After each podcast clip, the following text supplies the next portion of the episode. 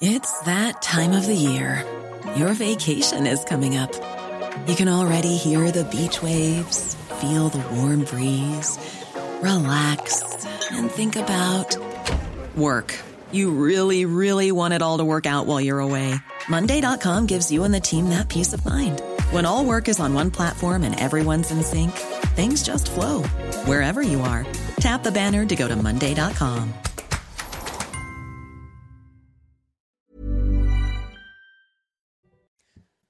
Regardez la matinale de CNews. Merci d'être avec nous. À la une ce matin, une nuit de violence à Marseille. Des fusillades ont fait trois morts et trois blessés en urgence absolue dans trois cités des quartiers nord de la ville, gangrénées par le trafic de drogue. Laure Para en direct avec nous. A tout de suite, Laure. Les Parisiens disent non à près de 90% à la location de trottinettes en libre service. C'est le résultat de la votation organisée hier. Il n'y aura plus de trottinettes à la location dans la capitale à partir du 1er septembre prochain. La guerre en Ukraine et la confusion autour de la ville stratégique de Bakhmut. Les Russes revendiquent la victoire après avoir pris la mairie de la ville. L'armée ukrainienne affirme tenir encore Bakhmut. Les conclusions de la Convention citoyenne sur la fin de vie vont être remises ce matin à Emmanuel Macron à l'Elysée. Objectif décider d'autoriser ou pas l'euthanasie et le suicide assisté en France. Et puis une nouvelle défaite pour le Paris Saint-Germain battu 1-0 par l'Olympique lyonnais au Parc des Princes hier soir les Parisiens dont le titre pourrait leur échapper cette année, le titre du PSG en danger. Cette information de la nuit, donc à, Marseille, au moins trois personnes sont mortes dans trois fusillades dans les quartiers nord. Il s'agit de trois hommes âgés d'une vingtaine d'années. Trois autres individus sont entre la vie et la mort, Chana. Hein. Oui, et cinq sont blessés sans pronostic vital. Engagé, on rejoint tout de suite Laure Para en direct de Marseille. Laure, bonjour. Euh, que s'est-il passé? Que sait-on exactement? Alors, ce que l'on sait, c'est qu'une première fusillade a éclaté aux alentours de minuit dans le 15e arrondissement de Marseille, près de la cité du Castellas. Bilan de cette première fusillade, deux personnes tuées. Peu de temps après, de l'autre côté euh, de l'autoroute A7, près de la cité euh, des Égalades, une seconde fusillade éclate, cette fois faisant plusieurs blessés, dont un entre la vie et la mort. Et puis, vers 1h du matin, dans le centre-ville, près du quartier de la Joliette, une troisième euh, fusillade éclate, faisant un mort et deux autres blessés, touchés et considérés dont le pronostic vital est engagé. Alors c'est une nuit sanglante, hein, c'est un bilan lourd. Tout s'est déroulé en moins d'une heure. trois morts, trois blessés entre la vie et la mort et cinq dont le pronostic vital n'est pas engagé. Toutes euh, ces fusillades se sont déroulées dans des quartiers défavorablement connus pour trafic de stupéfiants et toutes les victimes sont des hommes âgés d'une vingtaine d'années. Para en direct de Marseille. Merci beaucoup, Laure, avec Stéphanie Rouquier pour les images. Regardez à présent ces, autres images. Des dealers qui se baladent avec des armes de guerre à la main, ce qui semble être en tout cas des armes de guerre à la main. C'est comme ça que ça se passe dans le quartier des Moulins à Nice, quartier gangréné par le trafic de drogue. C'est une information de nos confrères de, de, Nice Matin. Regardez ces images. On voit très clairement des dealers avec des armes lourdes en pleine rue. Image issue euh, des, des réseaux sociaux, comme on dit. Ça se serait passé le 24 mars dernier. Bruno Bartosetti nous en dit plus sur le quartier des Moulins à Nice. C'est une zone qui est, occupée par, euh, euh, par des trafiquants. Hein, à partir du moment où il y a un trafic de, stupéfiants, il y a un trafic d'armes. Les dealers aujourd'hui sont en possession d'armes, on le sait. C'est un endroit sensible. C'est un territoire qui, leur appartient, entre guillemets. Euh, la République ne laisse pas des territoires, bien sûr, comme ça, dans les mains de ces trafiquants, mais on a beaucoup de, mal à, occuper, euh, en tout cas, ces, endroits pour, euh, pour, pouvoir redonner un apaisement et une tranquillité à, tous les riverains. Des dealers lourdement armés qui se promènent dans les rues de Nice. Vous voyez ces, images incroyables. On va les revoir d'ailleurs, ces images. On sera à 7h30 avec Rudy Mana, il est policier, porte-parole du syndicat Alliance Sud. Regardez ces images, elles vont apparaître à nouveau c'est absolument incroyable. Ça veut dire que euh, quand vous habitez dans ce quartier et que vous sortez au moment où euh, vous croisez ces individus, vous êtes face à des hommes avec, je le redis, qui semble être des armes de guerre. Mais qui peut accepter qu'en France, il se passe ça? On n'est pas euh, dans un pays lointain, même dans un pays lointain, mais en l'occurrence, on est à Nice. Bon, voilà comment ça se passe à Nice actuellement. Les trottinettes électriques en libre service, bon, elles disparaîtront de la capitale le 1er septembre prochain. Les Parisiens ont tranché. Hier, pendant une consultation inédite, 90% des Parisiens euh, qui ont voté se sont opposés à la location de ces trottinettes électriques en libre service. Oui, un vote marqué par une très faible participation. 100 000 personnes se sont déplacées dans un bureau de vote. Ça représente 8% seulement des électeurs inscrits. Thomas Bonnet. Ces images de trottinettes en libre service sur les trottoirs à Paris, c'est bientôt de l'histoire ancienne. Comme on pouvait s'y attendre, les Parisiens ont très majoritairement décidé hier de mettre un terme à la présence des trottinettes dans la capitale, avec près de 90% des suffrages exprimés en ce sens. Point important, la faible participation, à peine plus de 100 000 votants. Mais pour la maire de Paris, cette première consultation est tout de même une réussite. Plus de 100 000 votants c'est vraiment quelque chose de très réjouissant pour euh, euh, la démocratie. Ça veut dire que lorsqu'on sollicite euh, nos concitoyens sur des questions qui renvoient à leur vie et sur lesquelles ils peuvent reprendre la maîtrise de leur vie, eh bien, ils viennent. Pour les Parisiens interrogés hier, l'issue du vote n'est pas réellement une surprise et doit beaucoup à la typologie des électeurs qui se sont déplacés.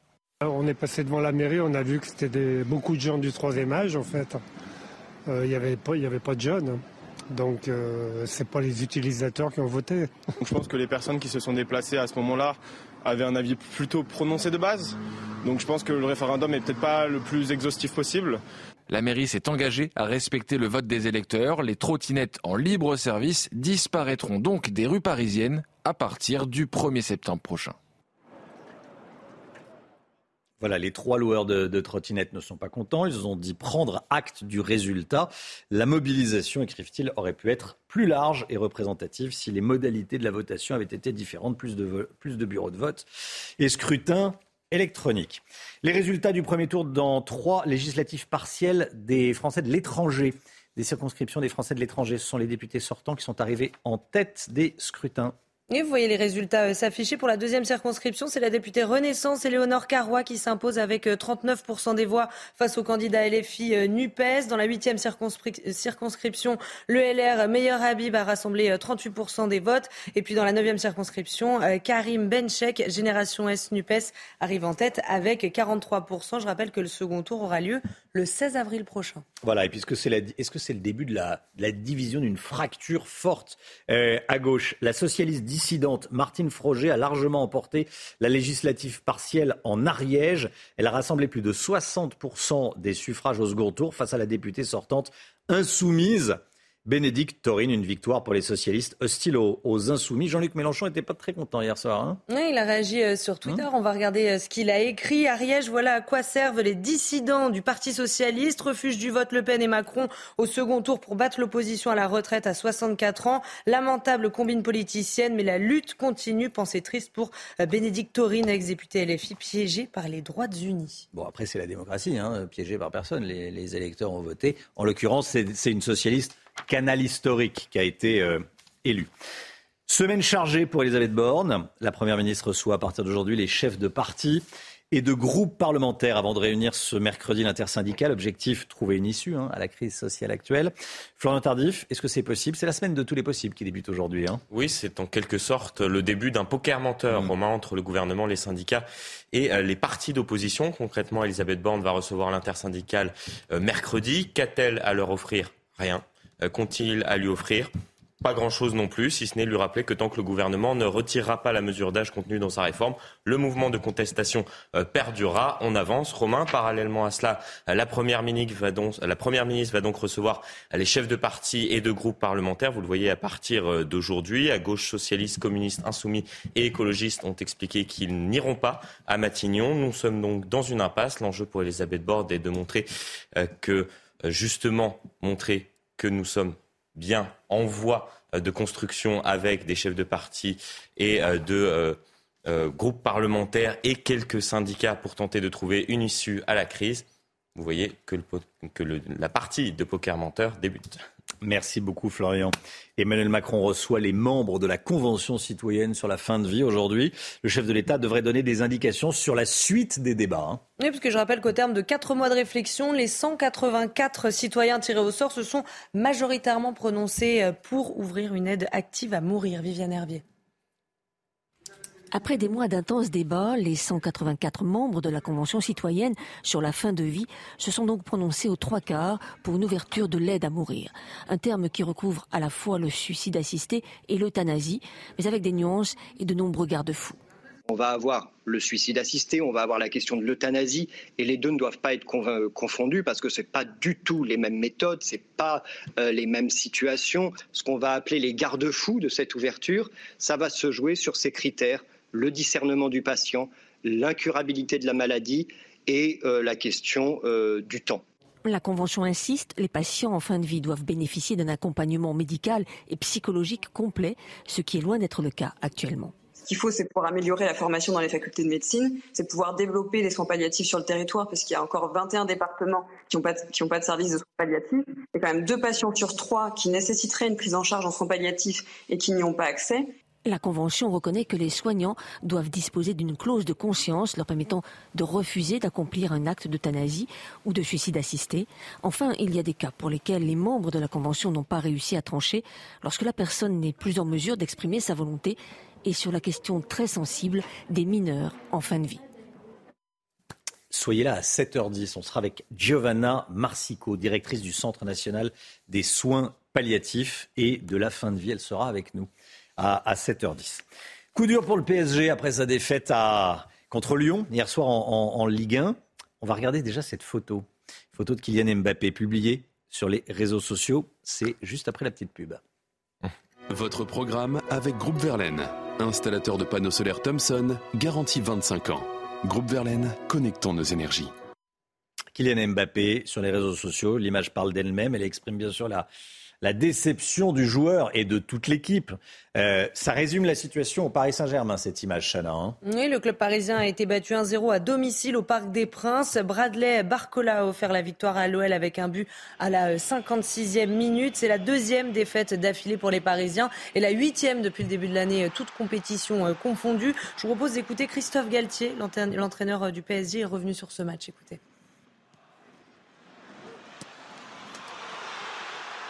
On doit donner beaucoup plus si on, veut être champion, euh, ne pas regarder les points qu'on a d'avance. On, brûle de plus en plus de jokers. Je répète, c'est la huitième défaite en 2023, la deuxième consécutive au, Parc des Princes, et que ce championnat sera un championnat où il va falloir se battre jusqu'au bout et qu'on doit montrer euh, euh, une plus grande force de caractère, une plus grande force collective. Vous avez regardé votre programme avec Groupe Verlaine. Isolation thermique par l'extérieur avec aide de l'État. Groupe Verlaine, le climat de confiance. C'est News, il est 6h12. Merci d'être avec nous. Restez bien sur CNews. Dans un instant, Gérald Darmanin qui tape sur l'ultra-gauche. Il était hier matin l'invité de CNews et d'Europe 1 dans le grand rendez-vous. A tout de suite.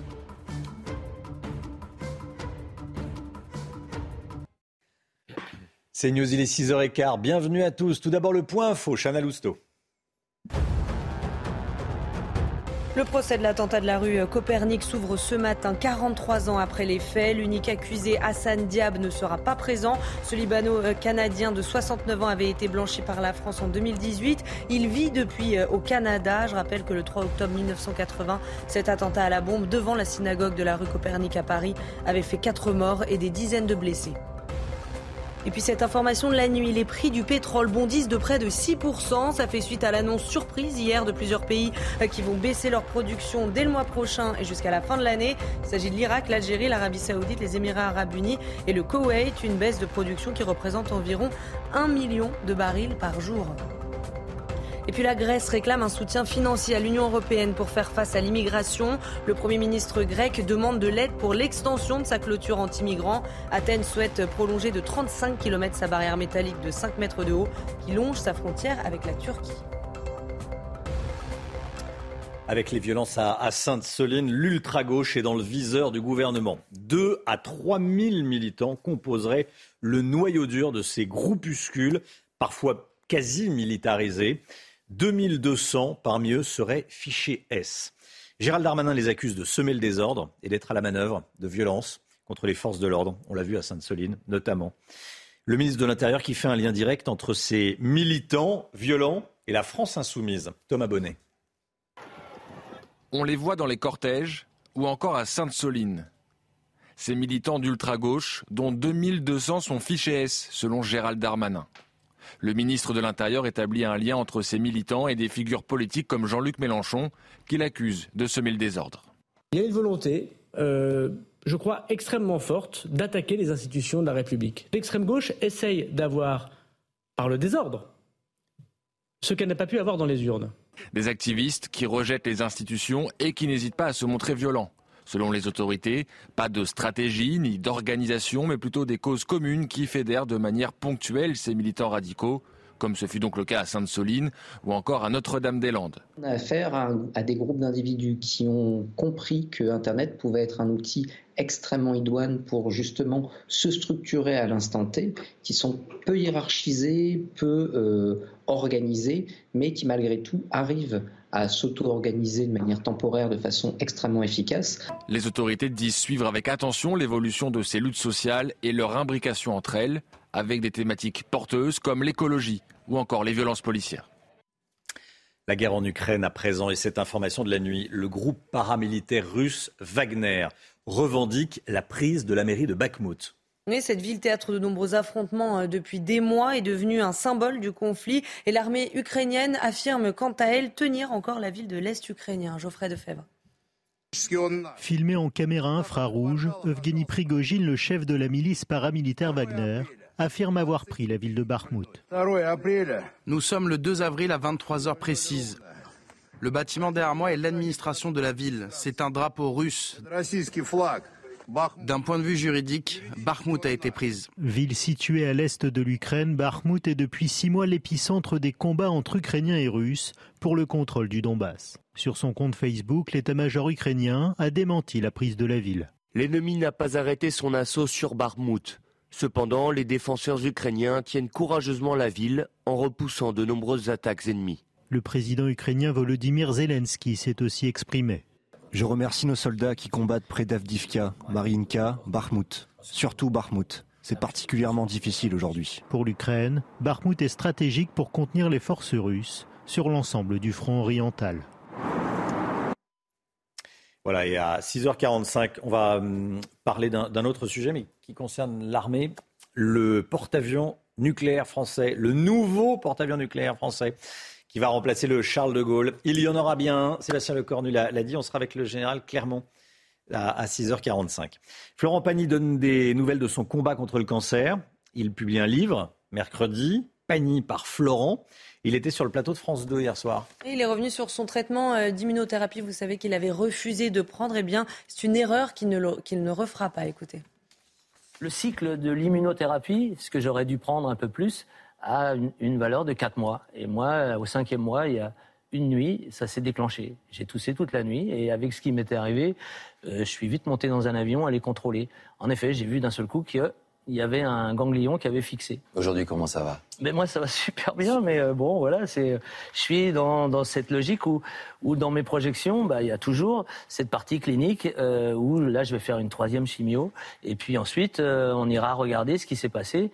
Et de toute façon, je serai toujours en contrôle et avec cette immunothérapie que je lâcherai plus maintenant, mhm. je ne ferai pas deux fois la même bêtise, mais, euh, mais que je vais devoir organiser et suivre, euh, je pense, pendant quelques années. Parce que ça fonctionne plutôt pas mal, mais il ne faut pas le lâcher. Voilà, Florent Pagny qui, représente tous ceux qui se battent contre un, contre un cancer et qu'on salue bien ce matin. Euh, courage. 6h21, restez bien avec nous dans un instant. L'inflation, il y a des départements où elle est plus forte euh, l'inflation que dans d'autres départements. On en parle dans un instant avec le Guillot. A tout de suite.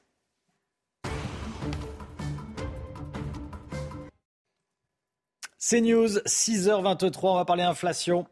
L'inflation alimentaire ne progresse pas de la même façon partout en France. Oui, c'est vrai. Vous avez les derniers chiffres, le Guillot, selon les départements.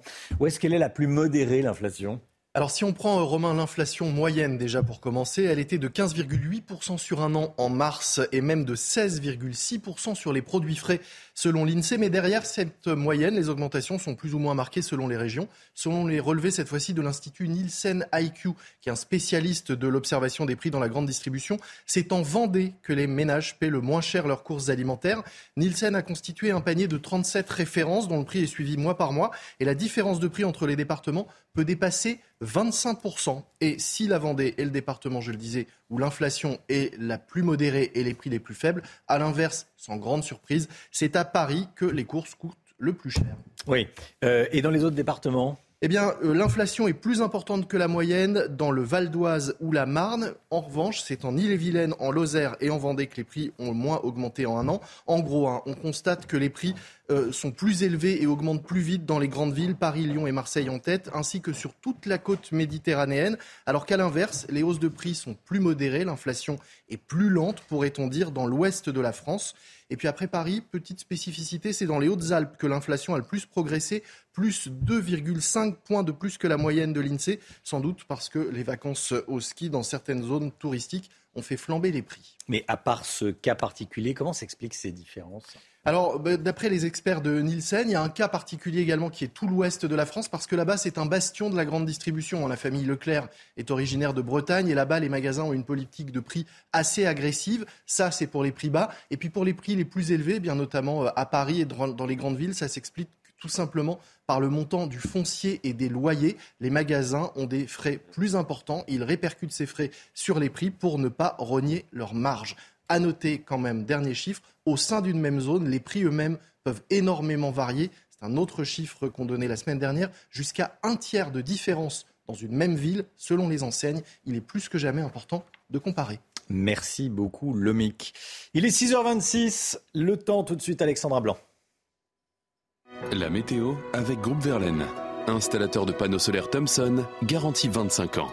Groupe Verlaine, connectons nos énergies. La météo avec vous, Alexandra, avec euh, ce matin le retour du froid sur les régions du Nord. Oui, température parfois hivernale avec localement 1 à 2 degrés, hein, notamment si vous êtes entre Boulogne-sur-Mer et Cambrai avec des températures donc parfois hivernales. Le programme de votre semaine est bien retour du froid matinal. Attention, mardi et mercredi, il fera particulièrement froid avec le retour des gelées. Vous le savez, c'est très mauvais euh, pour les cultures, donc situation à surveiller. Et puis du vent en Méditerranée aujourd'hui. Et puis votre week-end de Pâques s'annonce assez variable avec localement quelques averses et des températures parfois tout juste, tout juste de saison. Alors ce matin, on retrouve un temps assez c'est nuageux. On retrouve également un petit peu de neige à moyenne altitude sur les Pyrénées ou encore sur le Massif central. Plus vous irez vers le nord, et oui, plus vous aurez du grand beau temps aujourd'hui. Et puis on retrouvera également du vent en Méditerranée, maintien du Mistral et de la Tramontane en basse vallée du Rhône ou encore sur le Languedoc-Roussillon. Dans l'après-midi, eh bien, c'est globalement l'amélioration. Les nuages se morcellent, même s'ils pourraient rester assez nombreux sur les régions centrales notamment. On retrouvera toujours un petit peu de neige en moyenne montagne sur les Pyrénées ou encore sur les Alpes. Et puis attention, petit coup de tonnerre possible entre les Alpes-Maritimes et le Mercantour dans le courant de l'après-midi. Grisaille sur le sud de la Corse, mais regardez sur les régions du nord, plein soleil au nord de la Loire, ciel parfaitement dégagé a priori, hein, a priori entre le bassin parisien, les Ardennes ou encore le nord du pays. Les températures, eh bien, ce matin, elles sont un petit peu fraîches, un petit degré en moyenne, je vous le disais, en remontant sur le nord, un degré à Rennes, trois petits degrés en moyenne pour Brest ou encore 7 degrés à Lyon. Et dans l'après-midi, on va gagner quelques degrés par rapport à hier, mais ça reste toujours un petit peu frais, hein, notamment sur le nord, avec 11 degrés à Lille, 13 degrés à Paris ou encore 12 degrés en Bourgogne. En revanche, sur la côte d'Azur ou encore sur la Corse, vous aurez en moyenne entre 19 et 20 degrés, température donc relativement douce et printanière en allant à Marseille ou encore du côté d'Ajaccio. La suite du programme, semaine calme en perspective, je vous le disais, grâce à qui? Eh bien, grâce, grâce au retour de l'anticyclone, eh bien, attention également au vent qui va se maintenir mardi, mercredi et jeudi en basse vallée du Rhône. Je vous parlais des températures. Attention donc assez gelée attendue entre mardi et mercredi euh, matin. Et puis si vous êtes du côté de la Seine-Maritime à Fécamp, eh bien regardez un temps partiellement nuageux hier. On devrait retrouver de belles éclaircies aujourd'hui en remontant donc sur les régions du nord. Vous avez regardé la météo avec Groupe Verlaine. Isolation thermique par l'extérieur avec aide de l'État. Groupe Verlaine, connectons nos énergies. Vous regardez la matinale de CNews. Merci d'être avec nous. À la une ce matin, une scène terrifiante dans un quartier dangereux de Nice. Des individus portant ce qui semble être des armes de guerre se promènent dans la rue. On va vous montrer toutes les images. Un pompier renversé par un individu dangereux à Bordeaux. Le pompier était en train de sécuriser une zone en pleine intervention. L'homme qui l'a renversé est parti, il a fui. Le procès de l'attentat de la rue Copernic, près de 40 ans après, plus de 40 ans après. Il y avait eu quatre morts devant cette synagogue du 16e arrondissement de la capitale. La fin des vacations de médecins payés plusieurs milliers d'euros en intérim à l'hôpital. Désormais, le montant sera plafonné à 1390 euros pour 24 heures. Ça va probablement créer dans un premier temps des problèmes d'organisation, nous dira Lomique Guillot. Et puis la France a décidé de financer un nouveau porte-avions pour remplacer le Charles de Gaulle. On ne connaît pas encore son nom, mais on sait qu'il sera à propulsion nucléaire. Tous les détails avec le général Clermont des dealers qui se baladent avec euh, ce qui semble être des armes de guerre. C'est comme ça que ça se passe dans le quartier des Moulins à Nice. Quartier gangréné par le trafic de drogue. C'est une information de nos confrères de Nice Matin. On va regarder euh, des images prises justement le 24 mars dernier. On voit euh, très clairement des dealers avec des armes lourdes, donc en pleine rue. Le récit de Marine Sabourin et Maxime Lavandier. Filmé par un riverain, cette scène se serait déroulée le 24 mars dernier en plein après-midi et en plein cœur de la cité des Moulins à l'ouest de Nice. Sur cette vidéo amateur, un individu encagoulé et entièrement vêtu de noir fait une ronde avec ce qui semble être un fusil. À ses côtés, cinq autres individus. L'un d'entre eux tient lui aussi une arme. Là, cette vidéo témoigne de ce qui se passe fréquemment dans le quartier des Moulins ou dans d'autres agglomérations. Voilà, c'est ça qui est important de retenir. On a une vidéo, on, est, on peut être choqué, euh, déstabilisé en voyant cette, cette vidéo. Pas pour nous aussi que ça fait très longtemps qu'on a ces armes à feu qui circulent dans, dans, dans cette cité. Trafic d'armes, trafic de stupéfiants et des interventions policières de plus en plus délicates. C'est un territoire qui qui leur appartient entre guillemets. Euh, la République euh, ne laisse pas des territoires, bien sûr, comme ça euh, dans les mains de ces trafiquants, mais on a beaucoup de, mal à, occuper, en tout cas, ces, endroits pour, pouvoir redonner un apaisement et une tranquillité à, à tous les riverains. Plus de 200 habitants du quartier excédé ont participé à une réunion sur le thème de l'insécurité en présence du maire de Nice. Christian Estrosi a alors proposé à l'Assemblée de se réunir à la fin du mois pour faire le point sur les actions qui auront été menées d'ici là dans le quartier. Voilà, ça existe depuis des années. On le sait, c'est ce que nous confirme le policier, euh, et personne n'arrive à, régler le problème de la circulation des, armes. Euh, des armes de guerre. Hein. Enfin, en tout cas, c'est ce qu'on voit, euh, ce qui semble être des, armes de guerre. C'est ce qu'on voit dans ce quartier de, Nice. Et à 7h30, on sera avec Rudy Mana, porte-parole du syndicat Alliance Sud. Il est policier, euh, comme euh, Bruno Bartosetti, que vous avez vu dans, le reportage. Comme tous les matins, on vous consulte dans la matinale, on vous, on vous pose des questions, on vous donne la parole. Et ce matin, cette question, est-ce que selon vous, il faut déployer l'armée dans les cités où les dealers sont lourdement armés? Écoutez vos réponses, c'est votre avis.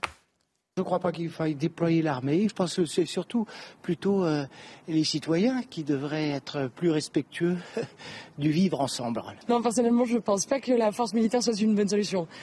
Je pense qu'il faudrait plutôt essayer de trouver des concessions qui plaisent au peuple aussi. L'armée, c'est pas eux qui sont censés faire le maintien de l'ordre euh, public. S'il y a une, s'il y a la guerre civile, oui, mais on n'est pas dans le statut de guerre civile non plus. Je pense qu'on pourrait effectivement euh, déployer l'armée. La réponse serait simplement à la hauteur des attaques que nos forces de l'ordre euh, reçoivent chaque jour. La seule crainte, ça serait la rébellion contre l'armée et que ça fasse encore plus de problèmes. Cette information de la nuit à Marseille, au moins trois personnes sont mortes dans trois fusillades dans les quartiers nord. Il s'agit de trois hommes âgés d'une vingtaine d'années. Oui, trois autres individus sont entre la vie et la mort et cinq sont blessés sans pronostic vital engagé. À Bordeaux, c'est un pompier qui a été renversé par un automobiliste qui a pris la fuite. Regardez tout d'abord ces images, ça s'est passé ce week-end.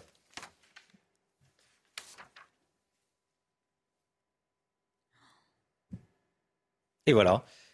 Voilà comment ça s'est euh, comment ça s'est passé. Le pompier était en train de, sécuriser une zone. Ils étaient en, intervention. Le soldat du feu en pleine intervention lorsqu'il a demandé à cet automobiliste de ralentir euh, pour le laisser sécuriser la zone. L'homme a préféré accélérer. Il a Dit l'homme, enfin avec un grand H. Je ne sais pas si c'est un homme ou une femme, mais en tout cas l'automobiliste a préféré fuir.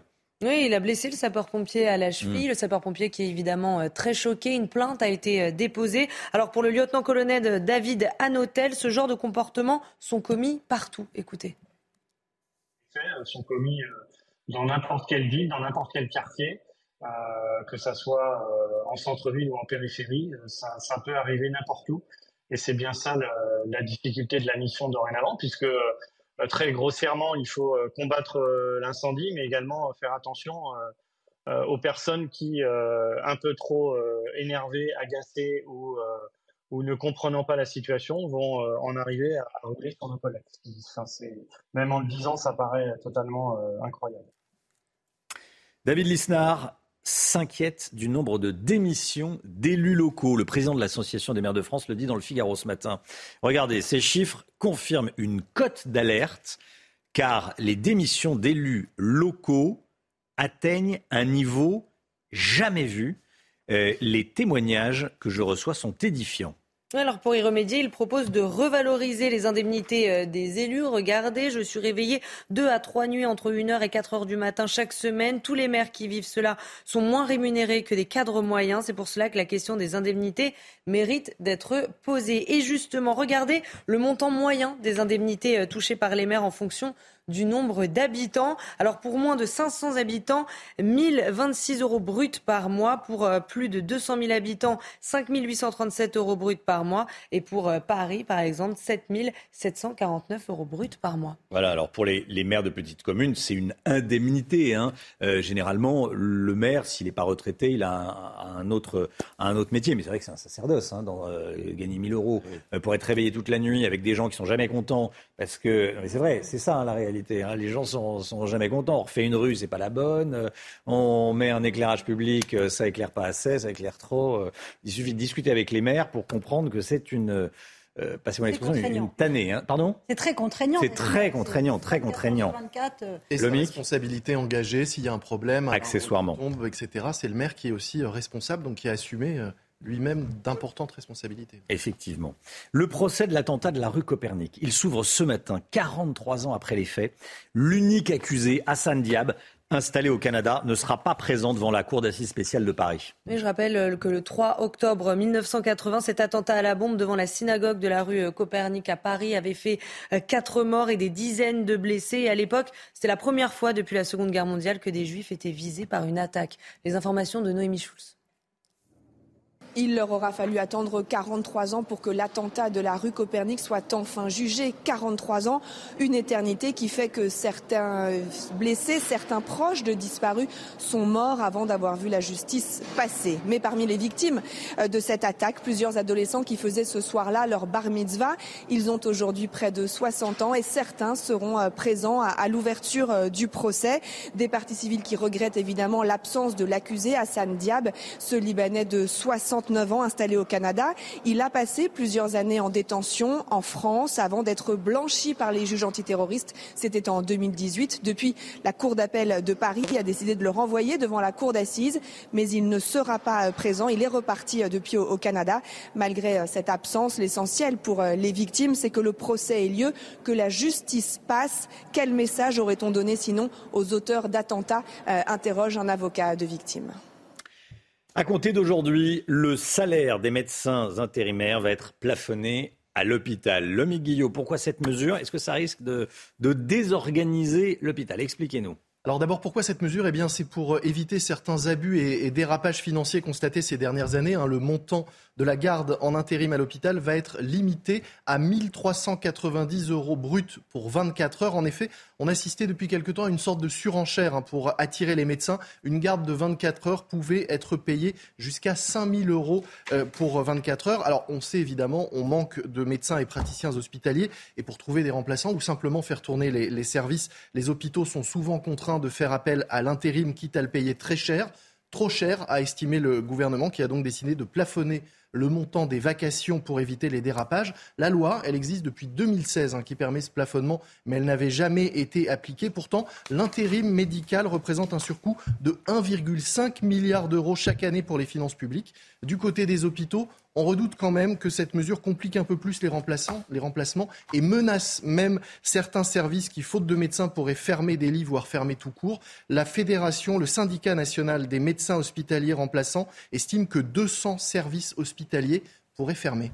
Merci beaucoup, Lomique Guillot. L'Égypte antique s'invite à la Villette. Le masque du roi Aménémopé est arrivé hier à la Grande Halle à Paris. Oui, ce bijou euh, d'histoire a été installé euh, pour l'exposition événement Ramsès et l'or des pharaons qui ouvrira ses portes vendredi et présentera 180 pièces d'exception venues des musées égyptiens. Voilà, l'exposition Ramsès, ça va être l'événement. Hein. Mm. Grande Halle de la Villette, vous avez intérêt à, réserver. Je ne sais même pas s'il y a encore des places. Mais euh, déjà au moment de tout ton camon, ça avait été un... C'était incroyable. Il y a un mois de moins. Il y a, un, mois, de moins. en plus. Il y avait eu un million, je crois. Mm. Et c'est délire. Allez, le sport. Le sport à présent. Votre programme avec Groupe Verlaine, installateur de panneaux solaires Thomson, garantie 25 ans. Groupe Verlaine, connectons nos énergies.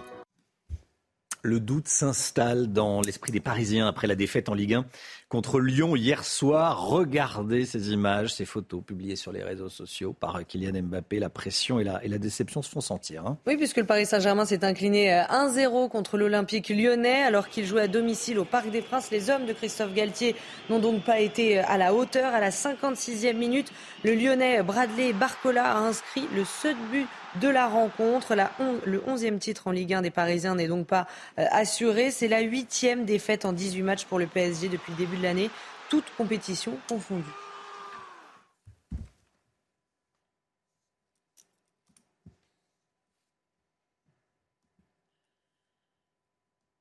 Vous avez regardé votre programme avec Groupe Verlaine. Isolation thermique par l'extérieur avec aide de l'État. Groupe Verlaine, le climat de confiance. C'est News 6h40. Restez bien avec nous dans un instant. Tout sur le futur porte-avions nucléaire avec le général Clermont qui est avec nous. Est-ce qu'il est connecté, le général Clermont? Est-ce qu'on le voit? Si, il est là. Bonjour, général. Et à tout de suite.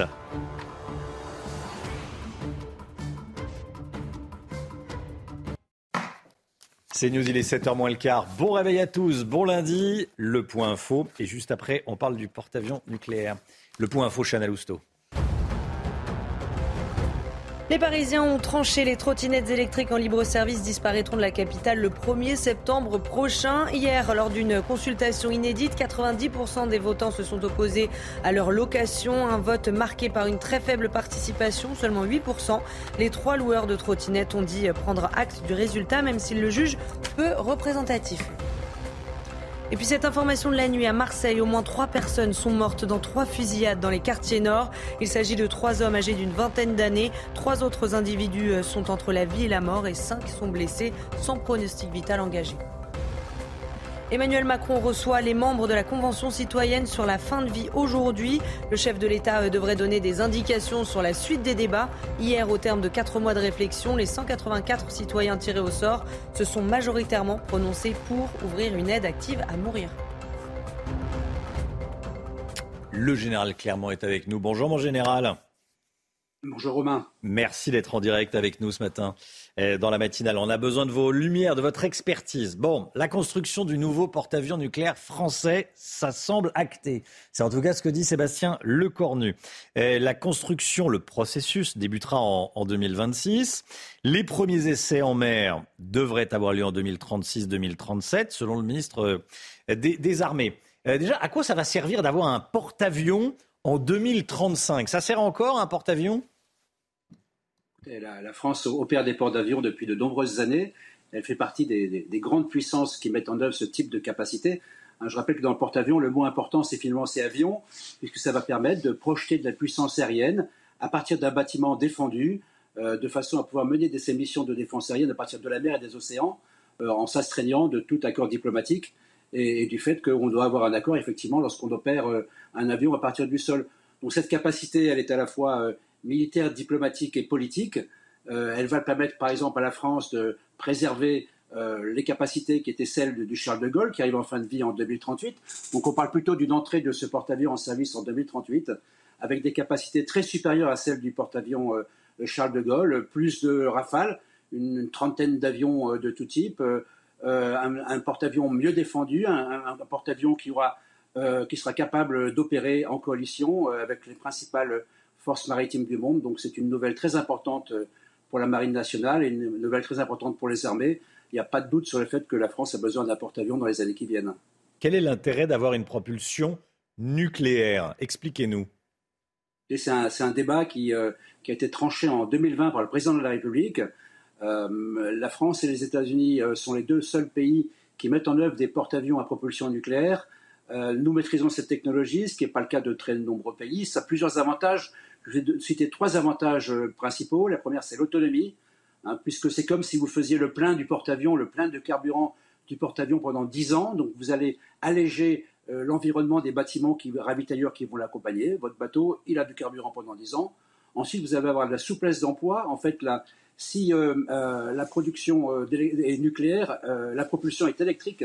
Donc c'est un, porte-avions qui va pouvoir changer très vite de, de, cap et très vite de vitesse. Et vous savez que lorsqu'on catapulte des avions, qu'on réceptionne des, avions en, retour de mission, il faut avoir une vitesse de 27 nœuds. Donc ça permet d'aller très vite à ces fameux 27 nœuds de manière à avoir beaucoup plus de souplesse d'emploi dans ce porte-avions. Puis dernier élément, pour qu'on prenne bien l'intérêt, c'est que vous n'avez pas de chaudière diesel, donc vous n'allez pas produire, éjecter des gaz chauds euh, qui, seraient, euh, qui permettraient d'identifier euh, avec des capteurs thermiques le porte-avions. Donc vous améliorez sa, vulnérabilité, mais vous avez également pas mal d'autres avantages à la propulsion nucléaire. Euh, mon général, brièvement, s'il vous plaît, parce que vous connaissez le matin, on est pris par le temps, mais euh, pourquoi un seul porte-avions et pas deux comme les Britanniques? Parce que bah, parce qu'on a moins d'argent que les Britanniques. Effectivement, je ne je m'attendais pas à une réponse aussi courte, hein, mais, mais on comprend. Est inférieur à celui des Britanniques. Euh, un porte-avions, ça va coûter de l'ordre de 10 milliards. Les besoins de la défense française sont immenses. Pendant 25 ans, on a, on a désarmé nos armées, donc il faut aujourd'hui les réarmer. La marine a des grands besoins, elle n'a pas besoin que de porte-avions, elle a besoin de bâtiments, l'armée de l'air a besoin de rafales, l'armée de terre a besoin de tanks.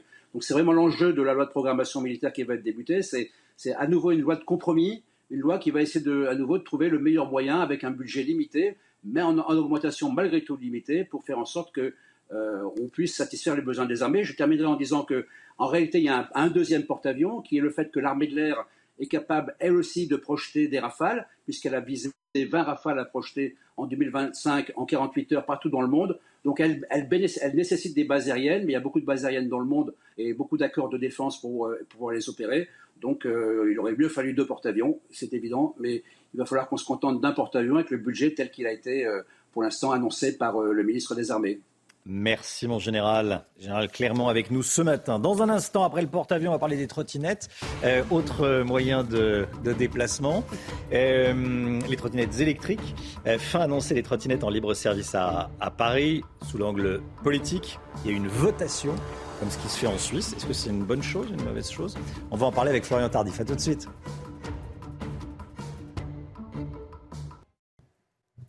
6h52, la politique. On va parler des trottinettes en libre service à Paris. C'est bientôt fini. Les Parisiens ont voté largement pour leur interdiction. À près de 90% des voix, Anne Hidalgo, la maire de Paris, a expliqué dans la foulée qu'elle appliquerait cette décision rapidement. Mais ce qui vous a interpellé, Florian Tardif, c'est la faible participation. Et oui, Romain, environ 100 000 électeurs se sont rendus hier aux urnes afin d'exprimer leur choix donc sur le sort de ces deux roues électriques en libre service. 100 000 Parisiens sur plus d'un million d'inscrits sur les listes électorales. C'est peu, très peu. Trop peu, c'est toute la question, puisqu'aujourd'hui, si Anne Hidalgo annonce la fin euh, de la circulation des trottinettes en libre service dans la capitale, c'est en s'appuyant euh, donc sur le choix des Parisiens, qui pourrait reprocher aux Romains à la maire de Paris aujourd'hui, à qui l'on peut faire beaucoup de reproches sur de nombreux sujets, qu'ici, elle appliquerait une décision qui irait à l'encontre des intérêts de la population.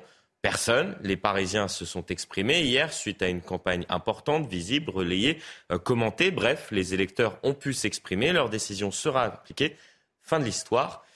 Oui et non, Romain, car si le vote est source de légitimité démocratique, l'abstention, euh, lorsqu'elle est très élevée comme ici, peut remettre en cause l'efficacité du vote comme outil d'expression citoyenne. Alors, ça veut dire que l'abstention peut remettre en cause la sincérité du scrutin?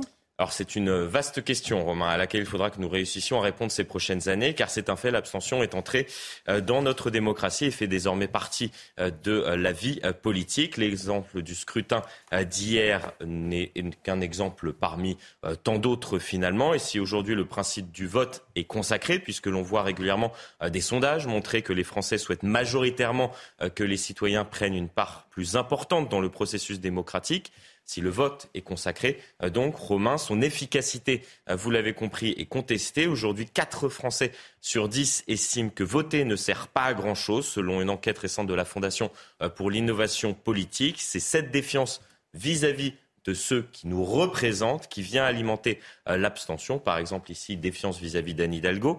c'est un affaiblissement de la démocratie qui doit aujourd'hui nous interroger, Romain, à l'heure où de plus en plus de Français estiment qu'il y a d'autres modalités de participation politique non conventionnelles, plus efficaces que le vote. Est-ce que vous les avez autour de cette Les réseaux sociaux non, à commencer par la manifestation ah et la grève. Tiens donc, vous voyez où je veux en venir. Il faut donc aujourd'hui redonner du sens à l'acte tout nouveau, en lui-même, peut-être en organisant plus régulièrement des consultations citoyennes comme hier. Mais ce qui est sûr, c'est que cette situation, Romain, ne pourra perdurer. Et effectivement, les réseaux sociaux font partie aussi des autres modes d'action.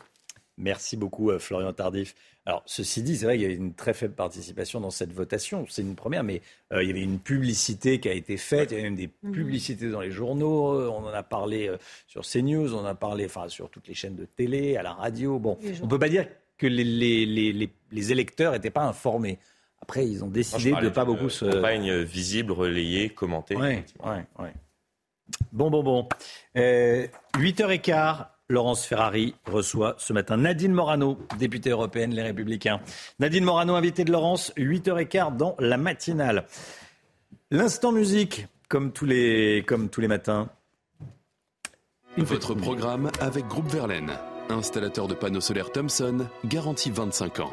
Groupe Verlaine, connectons nos énergies. Et on découvre ce matin le nouveau single de Marina Kaye, Heavenbound, la chanteuse qui prépare son quatrième album. Regardez le clip.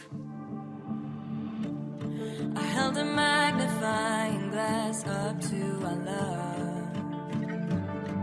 Burned a hole right through it.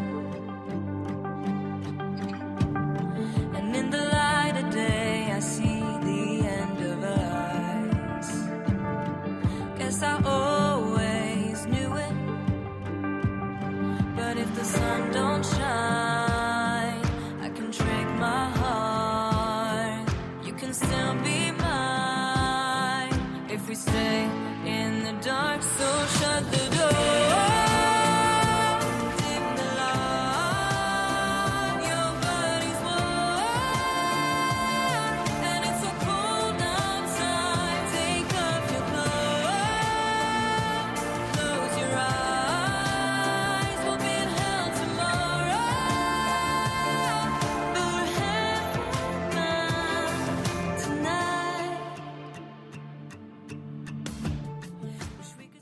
Vous avez regardé votre programme avec Groupe Verlaine. Isolation thermique par l'extérieur avec aide de l'État. Groupe Verlaine, le climat de confiance. Restez bien avec nous. Dans un instant, nuit de violence à Marseille. Des fusillades ont fait au moins trois morts. Euh, tous les détails dans, dans un instant, juste après la météo avec Alexandra Blanc. Groupe Verlaine, installateur de panneaux solaires Thomson, garantie 25 ans. Groupe Verlaine, connectons nos énergies. Quel est le programme du jour, Alexandra? Eh bien, des températures parfois assez fraîches ce matin, avec euh, localement 1 à 2 degrés euh, sur les régions du nord. Et puis côté ciel, eh bien, la grisaille va dominer ah, une nouvelle fois entre le sud-ouest et euh, le nord-est du pays. On retrouve également un petit peu de neige à moyenne altitude, principalement sur les Pyrénées ou encore sur le Massif central. Mais regardez, plus vous irez vers le nord ou encore du côté de la Bretagne aujourd'hui, plus vous aurez un ciel parfaitement dégagé. Attention également au vent en Méditerranée, vent assez fort en basse vallée du Rhône ou encore sur le Languedoc-Roussillon. Dans l'après-midi, eh bien, petit à petit, c'est l'amélioration. Les nuages se morcellent, même s'ils devraient rester assez nombreux entre les Pyrénées, le centre ou encore le nord-est. On aura toujours un petit peu de neige en montagne, notamment sur les Alpes ou encore sur les Pyrénées. Puis localement, quelques petits orages, principalement entre le Mercantour et la Côte d'Azur. Et puis sur les régions du nord, a priori, un ciel dégagé entre le bassin parisien, le nord ou encore la Bretagne. Les températures hivernales ce matin au nord de la Seine avec un petit degré seulement du côté de la Champagne ou encore du côté de la région lilloise. Et dans l'après-midi, eh bien, Les températures remontent, c'est plutôt doux, notamment dans le sud, avec 19 degrés à Montpellier ou encore à Nice. Vous aurez 20 degrés à Marseille ainsi qu'à Ajaccio. Et puis sur le nord, ça reste un petit peu frais avec 11 degrés à Paris ou encore 11 degrés du côté de Strasbourg, où le soleil devrait être au rendez-vous. Vous avez regardé la météo avec Groupe Verlaine. Isolation thermique par l'extérieur avec aide de l'État. Groupe Verlaine, connectons nos énergies. Vous regardez la matinale de CNews. Merci d'être avec nous à la une ce matin. Une nuit de violence à Marseille. Des fusillades ont fait trois morts et trois blessés en urgence absolue dans trois cités des quartiers nord de la ville gangrénées par le trafic de drogue. Laure Para en direct avec nous. La guerre en Ukraine et la confusion autour de la ville stratégique de Bakhmut. Les Russes revendiquent la victoire après avoir pris la mairie de la ville. L'armée ukrainienne affirme tenir encore Bakhmut. Les conclusions de la Convention citoyenne sur la fin de vie vont être remises ce matin à Emmanuel Macron. Objectif décider d'autoriser ou pas l'euthanasie et le suicide assisté en France. On sera dans un instant avec Giovanna Marsico, directrice du Centre national des soins palliatifs et de la fin de vie. Bonjour et merci d'être avec nous et à tout de suite. Et puis une nouvelle défaite pour le PSG, battu 1-0 par l'OL au Parc des Princes. Les Parisiens dont le titre pourrait leur échapper cette année. Et puis les Parisiens qui disent non à la trottinette. On va y revenir avec Pierre Chasseret, le point de vue de Pierre Chasseret. Cette information de la nuit à Marseille, au moins trois personnes sont mortes dans trois fusillades dans les quartiers nord. Il s'agit de trois hommes âgés d'une vingtaine d'années. Trois autres individus sont actuellement entre la vie et la mort. Oui, et cinq sont blessés sans pronostic vital. Engagé, on rejoint tout de suite leur parrain en direct de Marseille. Laure, que s'est-il passé? Que sait-on exactement?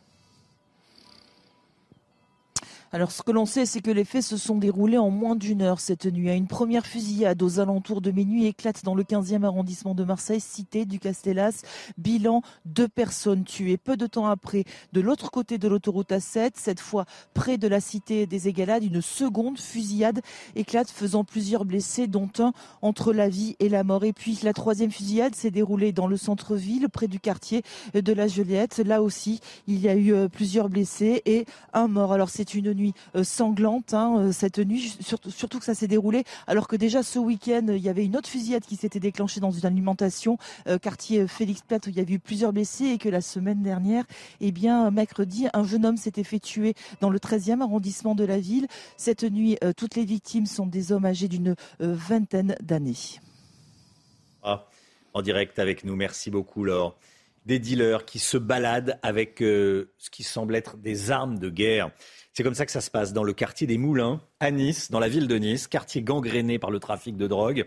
C'est une information de nos confrères de, Nice Matin. Regardez cette image qui a été tweetée par Éric Ciotti, le patron des, des Républicains. Selon Nice Matin, la scène a eu lieu le 24 mars dernier. On voit très clairement ces dealers avec des armes lourdes, ce qui semble être des armes lourdes, en pleine rue, se promener tranquillement en pleine rue. Autant vous dire qu'on n'a pas envie de les croiser. Bruno Bartosetti est policier, il nous en dit plus. C'est une zone qui est, occupée par, par, des, par des trafiquants. Hein. à partir du moment où il y a un trafic de, stupéfiants, il y a un trafic d'armes. Les dealers aujourd'hui sont en possession d'armes, on le sait.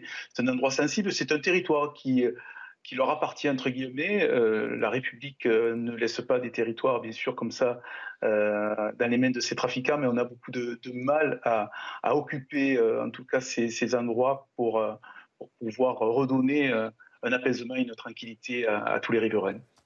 Voilà, Bruno Bartosetti qui sera en direct avec nous à 7h30. Les résultats du premier tour dans trois législatives partielles pour les Français de l'étranger. Ce sont les députés sortants qui sont arrivés en tête des scrutins pour la deuxième circonscription qui regroupe les pays d'Amérique latine et des Caraïbes. C'est la députée Renaissance Eleanor Carrois qui s'impose avec 39% des voix face au candidat LFI NUPES. Dans la huitième circonscription qui regroupe plusieurs pays euh, du pourtour méditerranéen, dont euh, Israël, l'Italie, la Grèce ou encore euh, la Turquie, le LR Meyer Habib a rassemblé 38% des votes. Et puis dans la neuvième circonscription, les Français établis au Maghreb et en Afrique de l'Ouest ont choisi Karim Benchek, député Génération S Et puis la fracture au Parti socialiste avec une socialiste dissidente, Martine Froger, qui a largement remporté la législative partielle en Ariège hier. Elle a rassemblé plus de 60% des suffrages face à la députée insoumise NUPES, Bénédicte Taurine.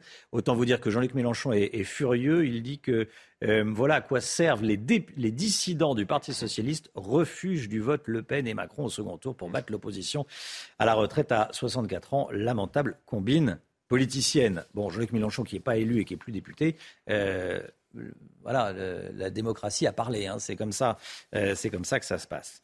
Semaine chargée pour Elisabeth Borne. La première ministre reçoit à partir d'aujourd'hui les chefs de ce parti et de groupe parlementaire avant de réunir ce mercredi l'intersyndicale avec la nouvelle numéro 1 de la, de la CGT. Objectif affiché, tenter de trouver une, une issue à la crise sociale actuelle. C'est la semaine de tous les possibles qui démarre aujourd'hui, Florent Tardif, pour la retraite. Oui, c'est une semaine clé, on peut le dire, pour Elisabeth Borne, et c'est en quelque sorte le début d'un poker menteur également entre le gouvernement, les syndicats et euh, les partis d'opposition notamment. Concrètement, Elisabeth Borne va euh, recevoir euh, ce mercredi l'intersyndicale.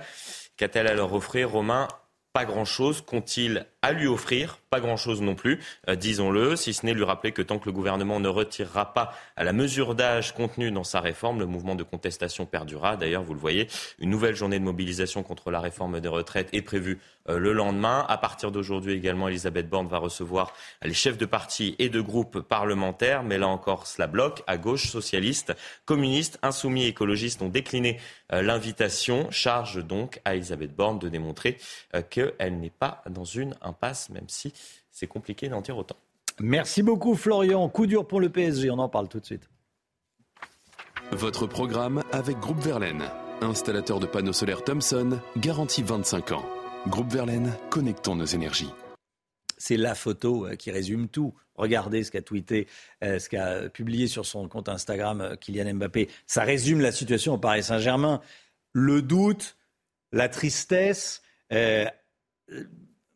qu'est-ce qu'on pourrait ajouter d'autre euh, L'incapacité à gagner, la déception, exactement. Le club parisien qui a été battu 1-0 à domicile au Parc des Princes hier soir par l'OL. Hein. Oui, Bradley euh, Barcola a offert la victoire à l'Olympique lyonnais avec un but à la 56e minute. C'est la deuxième défaite hein, d'affilée euh, des Parisiens et la huitième depuis le début de l'année, toute compétition confondue. Je vous propose d'écouter Christophe Galtier, l'entraîneur du Paris Saint-Germain, qui est revenu sur ce match juste avant le but du match. Regardez.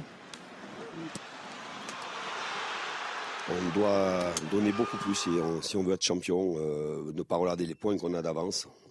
On, brûle de plus en plus de jokers. Je répète, c'est la huitième défaite en 2023, la deuxième consécutive au, Parc des Princes, et que ce championnat sera un championnat où il va falloir se battre jusqu'au bout et qu'on doit montrer euh, euh, une plus grande force de caractère, une plus grande force collective.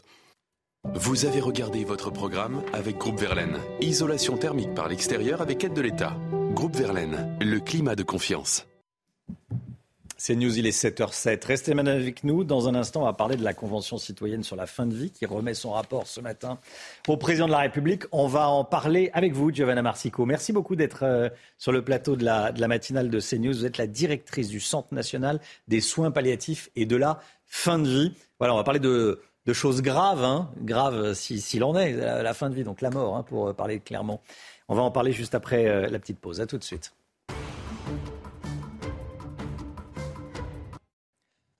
C'est News, il est 7h11. Merci d'être avec nous. On accueille Giovanna Marsico. Merci beaucoup d'être euh, sur le plateau de la, matinale. Directrice du Centre national des soins palliatifs et de la fin de vie. On va parler de ce qui va se passer ce matin à, à l'Elysée. Emmanuel Macron reçoit les, les, participants à la Convention citoyenne sur la fin de vie. Alors, les participants qui remettent aujourd'hui ces conclusions, ils sont 76%, les trois quarts, bon, à dire oui à une aide active à mourir. Alors ça veut dire quoi exactement? Ils disent oui à l'euthanasie et au suicide assisté?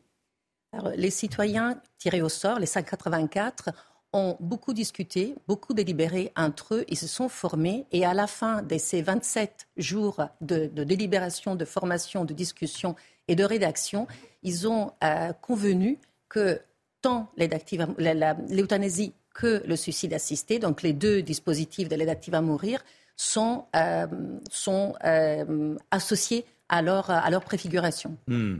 Alors, euh, avec des garde-fous, ils mettent des garde-fous, lesquels?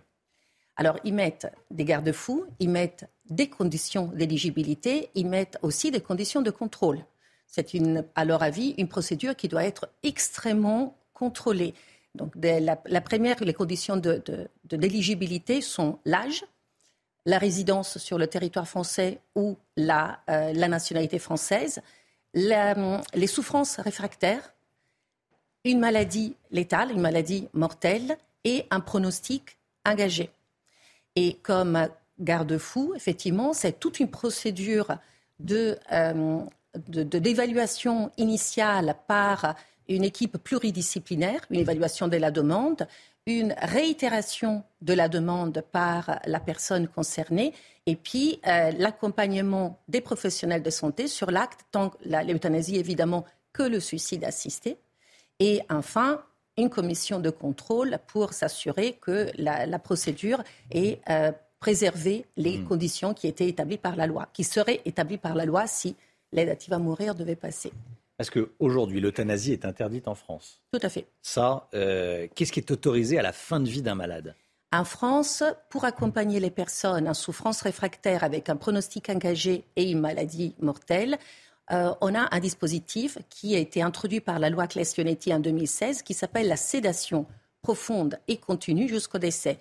Il n'y a pas que ça. Il y a aussi des sédations palliatives, c'est-à-dire des sédations ponctuelles qui ne mettent pas la personne à un sommeil euh, prolongé jusqu'à son décès, mais qui peuvent lui permettre de se réveiller de temps en temps pour voir ses proches, pour euh, établir encore un contact. La sédation, on endort le, malade.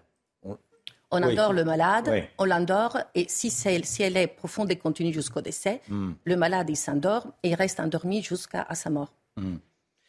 Le suicide assisté, on en entend parler également. Qu'est-ce que c'est? Le suicide assisté est l'accès euh, à, la mort qui euh, est fait par, qui est hum, conduit, piloté par la personne concernée. C'est-à-dire que les professionnels de santé mettent à disposition euh, la substance létale. Normalement, dans tous les pays dans lesquels c'est ouvert, les recommandations ou les obligations déontologiques prévoient que le professionnel de santé doit être présent au moment du déroulement du geste, mais c'est le, patient qui acte, donc qui actionne euh, soit euh, l'injection létale ou qui prend le comprimé, etc., le produit en tous les cas. Euh, ça, ça, revient à donner la mort. Les médecins, ça les gêne. L'ordre national des médecins s'est prononcé contre? Oui. L'Ordre national de médecins, le, conseil, le CNOM, il s'est effectivement prononcé contre l'euthanasie. Oui. Euh, j'ai cru comprendre qu'il y a en revanche une légère ouverture vers le suicide assisté. D'autres euh, spécialités des sociétés savantes se sont aussi déclarées très opposées, très gênées à l'idée que euh, l'aide active à mourir puisse être accompagnée par les professionnels, parce que ça serait euh, opposés à leur serment d'Hippocrate. Euh, d'autres professionnels, par exemple certains réanimateurs, euh, d'autres professionnels qui se sont manifestés à travers une tribune dans Nouvel Obs ou dans d'autres sites, ont manifesté au contraire leur volonté d'accompagner. C'est clair que c'est un sujet qui, pour les professionnels, est un sujet très douloureux, très sensible. Dans d'autres pays dans lesquels l'aide active à mourir a été introduite il y a très longtemps, il y a eu un accompagnement, une formation aussi pour les professionnels. Aujourd'hui, les professionnels en France n'ont pas été éduqués, formés pour ça. Donc on peut entendre leurs réserves. Hmm. Mais il faudra évidemment, si le politique va dans ce sens-là, il faudra les accompagner, les écouter et surtout leur laisser, comme c'est le cas dans tous les pays, la possibilité de refuser à travers une clause de conscience et de renvoyer la personne concernée vers d'autres professionnels ou d'autres structures. Quels sont aujourd'hui dans les hôpitaux les, cas qui, entre guillemets, j'aime pas cette formulation, mais j'en ai pas d'autres, euh, qui, posent problème euh, Pourquoi est-ce qu'il faut faire évoluer la loi aujourd'hui? Alors effectivement, il faut euh, selon certains et, et il ne faut pas selon d'autres. Mais quelles sont les, les situations, j'allais dire très concrètes, qui sont en zone grise aujourd'hui? Alors ce sont des situations dans lesquelles le pronostic n'est pas nécessairement engagé. Et le pronostic engagé pour la haute autorité de santé est traduit par quelques heures et quelques jours. Donc le pronostic n'est pas si engagé. La personne a une espérance de vie plus longue, quelques semaines, quelques mois. et euh, elle est atteinte de souffrances réfractaires, souffrances qui peuvent être d'ordre physique ou psychique. Et c'est le cas notamment de certaines, par exemple, maladies neurodégénératives, certaines situations cancéreuses. Il faut dire que pour les, pathologies cancéreuses en général, l'accompagnement permet d'assouvir, de, réduire les souffrances pour la grande majorité. Mais euh, voilà, certaines personnes restent mmh. en dehors. Donc ces situations-là sont des situations qui posent problème parce qu'elles seraient dans le cadre de la sédation profonde et continue si le, pronostic était engagé à court terme, et ce n'est pas le cas. Il faut développer les soins palliatifs. C'est également ce qui ressort de, des, travaux de la Convention. Euh, les soins palliatifs, soins aux malades en fin de vie. C'est vrai qu'il n'y a pas assez de centres. Alors, c'est une question de structure, c'est une hmm. question aussi de professionnels qui ne sont pas euh, tous formés aux soins palliatifs. C'est une question de, culture palliative. On a encore en France, euh, voilà, comme partout, hein, euh, une logique du, curatif très très fort, très poussée. Si on pense au domaine qui est le, plus important hein, de la mortalité, qui est celui de l'oncologie, on a encore une culture très de guerre c'est l'arsenal thérapeutique, on va combattre, on va se mettre en guerre contre la maladie, etc., etc. Et en effet, tout ceci fait glisser le moment où on commence à parler de fin de vie très très tard. Et donc parfois, les personnes arrivent à un soin palliatif vraiment au dernier moment. Nous, ce qu'on prône, et les citoyens l'ont bien saisi et l'ont bien souligné, c'est de transmettre, instiller cette culture palliative très en amont d'un parcours thérapeutique pour permettre aux patients de faire les choix qui lui conviennent le plus, de mettre en exergue ses valeurs. Euh, une dernière question qui est plus une observation, et je voulais vous entendre. Euh, on parle plus de mort, on parle de la fin de vie. On dit plus euh, mon père est mort ou un tel est mort, un proche, il est parti. la mort disparaît du vocabulaire. Qu'est-ce que vous en pensez? Bah, c'est le fruit d'un changement de société, c'est aussi le fruit d'un changement euh, technologique, d'innovation de la médecine. En effet, la médecine a permis de prolonger l'espérance de vie, mais pas forcément ou pas suffisamment de prolonger l'espérance de vie en bonne santé et en bonne qualité. Et donc, ce qui se passe, c'est que effectivement, la mort devient l'obstacle absolu à éviter et la société, elle est faite pour les, non seulement les personnes vivantes, mais pour les personnes bien portantes, hmm. même pas pour les malades. Donc il faudra effectivement réfléchir aussi à ce changement de paradigme dans notre société. Merci beaucoup, Giovanna Marsico, d'être venue ce matin sur le plateau de la matinale. C'est un sujet lourd pour le matin, mais euh, bon, c'est un sujet capital s'il en est, évidemment. Merci beaucoup. Euh, restez, restez avec nous. On va parler de l'économie à présent. On va parler retraite, largement relayée par euh, les réseaux sociaux. Une infographie montre que les agents de la SNCF, de la RATP et des industries électriques et gazières toucheraient plus de 3 000 euros de retraite par mois. Est-ce que c'est vraiment le cas, le mec Guillaume alors c'est une infographie, vous l'avez dit, qui euh, fait beaucoup réagir hein, sur les, réseaux sociaux. Elle a été euh, créée et postée sur LinkedIn par un spécialiste de la data financière. Vous la voyez, on peut y voir les montants bruts mensuels moyens des pensions de retraite pour différentes entreprises et secteurs. On peut ainsi lire que les retraités de la SNCF touchent en moyenne 3 310 euros, ceux d'EDF et GDF 3 140 euros et ceux de la, de la RATP 3 000 euros, quand la retraite moyenne des salariés du privé est de 1 820 euros et celle des exploitants agricoles de 800 euros.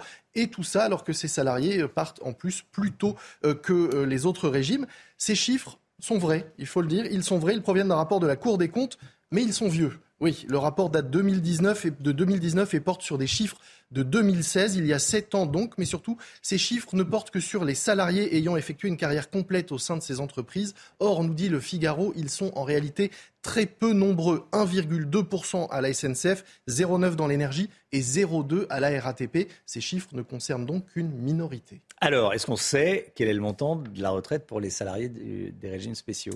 En réalité, en 2021, les pensions brutes moyennes pour les retraités de la SNCF sont de 2115 euros, 2746 pour les retraités de l'énergie et 2476 pour ceux de la RATP. C'est moins qu'en 2016, c'est moins que sur ce graphique, mais ça reste des montants largement supérieurs à la moyenne des retraites du privé. Qu'est-ce qui explique cette différence qui persiste entre ces régimes et les autres? Eh bien, c'est la fameuse formule de calcul de la pension qui se base sur le dernier salaire et non pas sur la moyenne des 25 meilleures années, comme c'est le cas pour les régimes euh, de la retraite générale. Or, souvent dans ces entreprises, les salariés sont justement augmentés un petit peu juste avant la ligne d'arrivée, juste avant d'être à la retraite, ce qui permet de booster finalement leur pension. Ce mode de calcul, il va perdurer pour les salariés actuels et pour ceux qui seront embauchés jusqu'au 1er septembre prochain. Si vous avez envie de rejoindre ces entreprises, c'est le moment euh, ou jamais. Ensuite, ce ne sont que les nouveaux embauchés qui seront affiliés au régime général et qui perdront donc l'avantage de ce mode de calcul très généreux. Lomic Guillot, merci beaucoup Lomic. Voilà, c'est un peu le vrai du faux de la retraite des régimes spéciaux. Merci beaucoup. 7h22, restez bien avec nous. Dans un instant, on va parler des trottinettes avec Pierre Chasseret. Vous savez que les Parisiens disent non aux trottinettes en libre service. Terminé à partir du 1er septembre prochain. On en parle. Restez bien avec nous sur CNews. À tout de suite.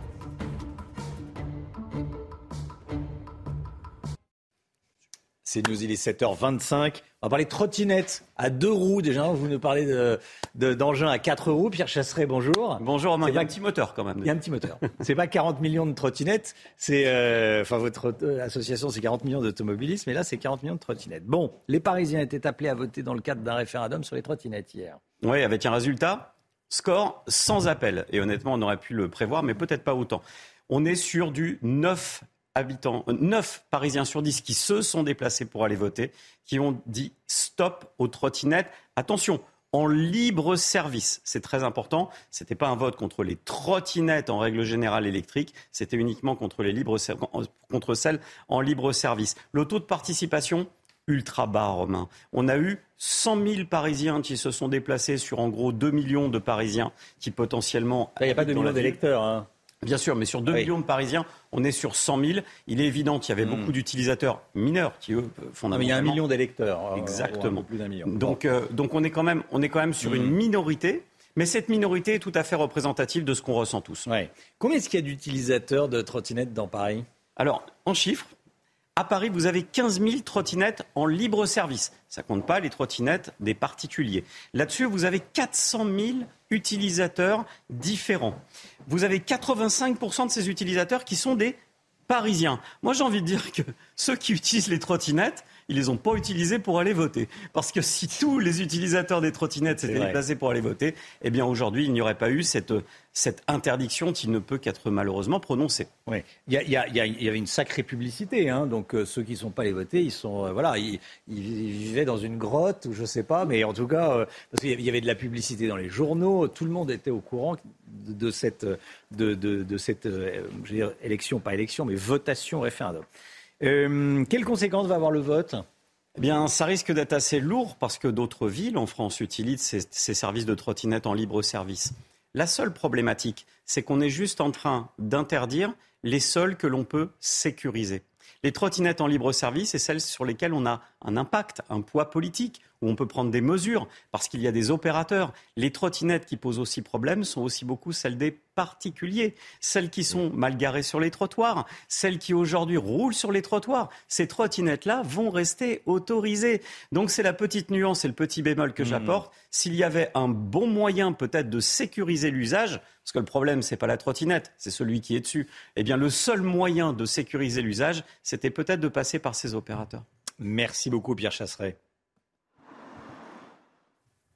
Ah ben non, il n'y a pas de petite pub. Il y a des semaines avec, voilà. Il y a, là, euh, il y a une petite pub avant la météo. Voilà. 7h28, le temps, Alexandra Blanc. La météo avec Groupe Verlaine. Installateur de panneaux solaires Thomson, garantie 25 ans. Groupe Verlaine, connectons nos énergies. Du vent en Méditerranée aujourd'hui, Alexandra. Hein. oui, du vent en Méditerranée, des températures assez froides ce matin avec localement entre 1 et 2 degrés sur les régions du nord avec ces températures qui vont donc être beaucoup plus fraîches cette semaine. Regardez d'ailleurs les températures relevées aux alentours de 6 heures du matin avec seulement 1,5 degré à Cambrai, 1,8 degré au Touquet ou encore 2 petits degrés du côté de Calais. Et ce n'est que le début, il va faire encore plus froid demain et mercredi. Alors ce matin, un temps assez mitigé. On retrouve un petit peu de neige en montagne sur le massif central ou encore en allant vers les Pyrénées, du vent en Méditerranée. Puis plus vous irez vers le nord, plus vous aurez du grand beau temps. Dans l'après-midi, peu d'évolution. Un temps partiellement nuageux sur le centre, du grand beau temps sur les régions du nord, un petit peu de neige en montagne et quelques orages attendus notamment sur la côte d'Azur ou encore euh, sur les Alpes du Sud. Côté température, c'est un petit peu frais ce matin avec un petit degré à Lille ou encore euh, du côté de Reims. Seulement 8 euh, degrés à Marseille ou encore 10 degrés à Perpignan. Et dans l'après-midi, eh bien, les températures restent plutôt douces. 13 à Paris avec 11 degrés à Lille. C'est petit peu frais au nord, mais dans le sud, c'est très doux avec 20 degrés en moyenne à Marseille ou encore à Ajaccio et 19 degrés à Nice. La suite du programme semaine calme en perspective avec néanmoins le retour de quelques gelées, notamment pour les journées de mardi et de mercredi. À la montagne, attention, temps brumeux avec localement un petit peu de neige. Vous avez regardé la météo avec Groupe Verlaine. Isolation thermique par l'extérieur avec aide de l'État. Groupe Verlaine, connectons nos énergies. C'est News, il est 7h29. Merci d'être avec nous. Vous regardez la matinale, vous avez bien raison. À la une ce matin, une scène terrifiante dans un quartier dangereux de Nice, la ville de Nice. Des individus portant ce qui semble être des armes de guerre se promènent, j'allais dire tranquillement dans la rue. En tout cas, ils ne sont pas inquiétés. On vous montre les images ce matin. Le procès de l'attentat rue Copernic, plus de 40 ans après. Il y avait eu quatre morts devant cette synagogue du 16e arrondissement de la capitale. Le procès s'ouvre aujourd'hui. La France a décidé de financer un nouveau porte-avions pour remplacer le Charles de Gaulle. On ne connaît pas encore le nom, il n'a pas encore été décidé, mais on sait qu'il sera à propulsion nucléaire. Des dealers qui se promènent avec euh, ce qui semble être des armes de guerre. C'est comme ça que ça se passe dans le quartier des Moulins à Nice. C'est une information de nos confrères de Nice matin qui nous disent que ce se serait passé le 24 mars dernier. Vous le voyez sur ces images. On voit très clairement ces dealers avec euh, des armes lourdes en pleine rue, en pleine rue à Nice. Le récit est signé Marine Sabourin et Maxime Lavandier. Regardez. Filmé par un riverain, cette scène se serait déroulée le 24 mars dernier en plein après-midi et en plein cœur de la Cité des Moulins à l'ouest de Nice. Sur cette vidéo amateur, un individu encagoulé et entièrement vêtu de noir fait une ronde avec ce qui semble être un fusil. À ses côtés, cinq autres individus. L'un d'entre eux tient lui aussi une arme. Là, cette vidéo témoigne de ce qui se passe fréquemment dans le quartier des Moulins ou dans d'autres agglomérations. Voilà, c'est ça qui est important de retenir. On a une vidéo, on, peut être choqué, euh, déstabilisé en voyant cette, cette vidéo. Pas pour nous, aussi que ça fait très longtemps qu'on a ces armes à feu qui circulent dans cette cité. Trafic d'armes, trafic de stupéfiants et des interventions policières de plus en plus délicates.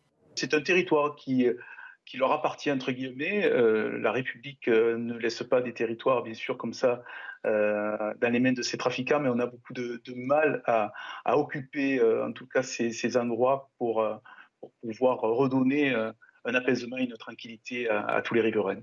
Plus de 200 habitants du quartier excédé ont participé à une réunion sur le thème de l'insécurité en présence du maire de Nice. Christian Estrosi a alors proposé à l'Assemblée de se réunir à la fin du mois pour faire le point sur les actions qui auront été menées d'ici là dans le quartier. Voilà, et on retrouvera dans un instant Bruno Bartosetti, que vous venez de voir dans ce, dans ce reportage en direct avec nous. Cette information de la nuit à Marseille, au moins trois personnes sont mortes dans trois fusillades dans les quartiers nord. Il s'agit de trois hommes âgés euh, d'une vingtaine d'années. Trois autres individus sont entre la vie et la mort et cinq sont blessés sans pronostic vital engagé. Le procès de l'attentat de la rue Copernic s'ouvre ce matin, 43 ans après les faits. L'unique accusé, Hassan Diab, installé désormais au Canada, ne sera pas présent devant la cour d'assises spéciale de Paris. L'attentat de la rue Copernic, c'était le 3 octobre 1980. Oui, cet attentat à la bombe devant la synagogue de la rue Copernic à Paris avait fait euh, quatre morts et des dizaines de blessés. À l'époque, c'était la première fois depuis la Seconde Guerre mondiale que des juifs étaient visés par une attaque. Eh bien, selon l'avocat des victimes, ce procès était évidemment très attendu par les familles. Écoutez. Mes clients victimes euh, considèrent que depuis le début, ce qu'ils attendaient, c'est qu'il y ait un jugement pas une instruction, mais un jugement. Donc là, la Cour d'assises se prononcera, dans un sens ou dans un autre, mais au moins on saura que l'affaire a été jugée. 43 ans après, c'est mieux que pas du tout. L'accusé avait laissé entendre qu'il serait présent et finalement a fait confirmer par son avocat qu'il ne le serait pas. Je n'ai jamais personnellement cru qu'il pourrait être présent, car ça aurait été un signe d'innocence auquel je ne croyais pas. La construction du nouveau porte-avions français débutera en 2026. Les premiers essais en mer du successeur du Charles de Gaulle devraient avoir lieu en 2036-2037, selon le ministre des Armées, Sébastien Lecornu. Le processus sera acté dans la prochaine loi de programmation militaire. Et le général euh, Bruno Clermont était notre invité à 6h45. Et selon lui, ce porte-avions devrait surpasser son prédécesseur. Écoutez. On parle plutôt d'une entrée de ce porte-avions en service en 2038, avec des capacités très supérieures à celles du porte-avions. Euh, Charles de Gaulle, plus de Rafales, une, trentaine d'avions euh, de tout type, euh, euh, un, porte-avions mieux défendu, un, porte-avions qui, qui sera capable d'opérer en coalition avec les principales forces maritimes du monde. Donc c'est une nouvelle très importante pour la Marine nationale et une nouvelle très importante pour les armées. Il n'y a pas de doute sur le fait que la France a besoin d'un porte-avions dans les années qui viennent. La Grèce réclame un soutien financier à l'Union européenne pour faire face à l'immigration. Le Premier ministre grec demande de l'aide pour l'extension, pour financer l'extension de sa clôture anti-migrants. Oui, Athènes souhaite prolonger de 35 km sa barrière métallique que vous voyez euh, sur ces images qui longe sa frontière avec la Turquie. Écoutez le chef du gouvernement grec. Ce que vous voyez ici a été financé exclusivement par le budget grec, par les contribuables grecs. Mais je pense qu'il est temps que l'Union européenne envisage sérieusement de fournir des fonds européens pour ce type de projet. Car après tout, nous contribuons à la sécurité européenne et nous contribuons également à une politique d'asile européenne plus intégrée et plus efficace. Bruno Bartosetti est en direct avec nous, policier, porte-parole du syndicat Unité SGP Sud. Merci beaucoup Bruno Bartosetti. On, vous voyait à l'instant dans, le reportage sur ce qui se passe à Nice, qui est terrifiant. Euh, glaçant. Euh, que dire de, ce quartier? Vous dites, on le sait, on vous entend hein, dans, le, reportage, on le sait depuis euh, des années qu'il y a des, armes. C'est un quartier dangereux, le quartier des Moulins à Nice? Un quartier très très dangereux et d'ailleurs vous avez l'actualité euh, ne vous échappe pas le, la dangerosité, on la retrouve euh, également, euh, là si on voit les images, on la retrouve également à Marseille, puisqu'on a, on a une fusillade, on a eu trois fusillades ce week-end. Donc la circulation de, d'armes à feu est, très lourde, que ce soit à Nice, à Marseille ou, en tout cas en zone sud et, dans tout l'Hexagone. Et en fait, si vous voulez, ces images-là témoignent ce que l'on vit au quotidien. Vous avez des services aujourd'hui d'enquête qui sont à l'agonie.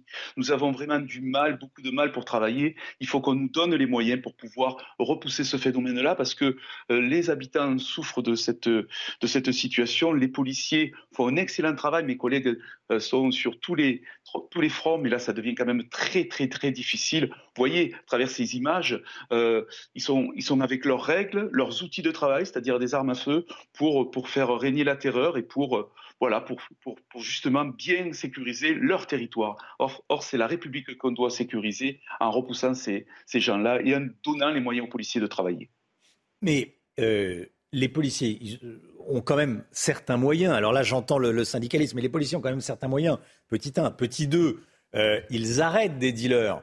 Est-ce que c'est pas après euh, où on les, on les relâche pour des raisons X ou Y, où ils, font, ils vont quelques mois en prison et ils reviennent La justice ne fonctionne pas. Il y a un problème. Vous le dites vous-même, ça existe depuis des années. Euh, petit 1, ça existe depuis des années. Petit 2, les Français n'en veulent plus. Donc il y a un moment, il euh, va falloir faire quelque chose, non? Oui, ben, la, réponse est dans votre question. Hein. Quand on dit la justice ne, fonctionne pas, en tout cas, la, justice a besoin de moyens, elle aussi, pour travailler comme nous.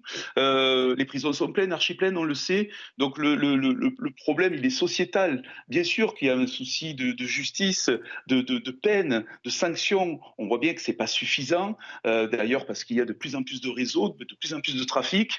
Euh, on est débordé. Tout simplement, hein, on ne peut pas se cacher derrière notre petit doigt. Je dis on est débordé en France. Euh, quand je dis on, je pense au travail de la justice, mais également au travail de la police.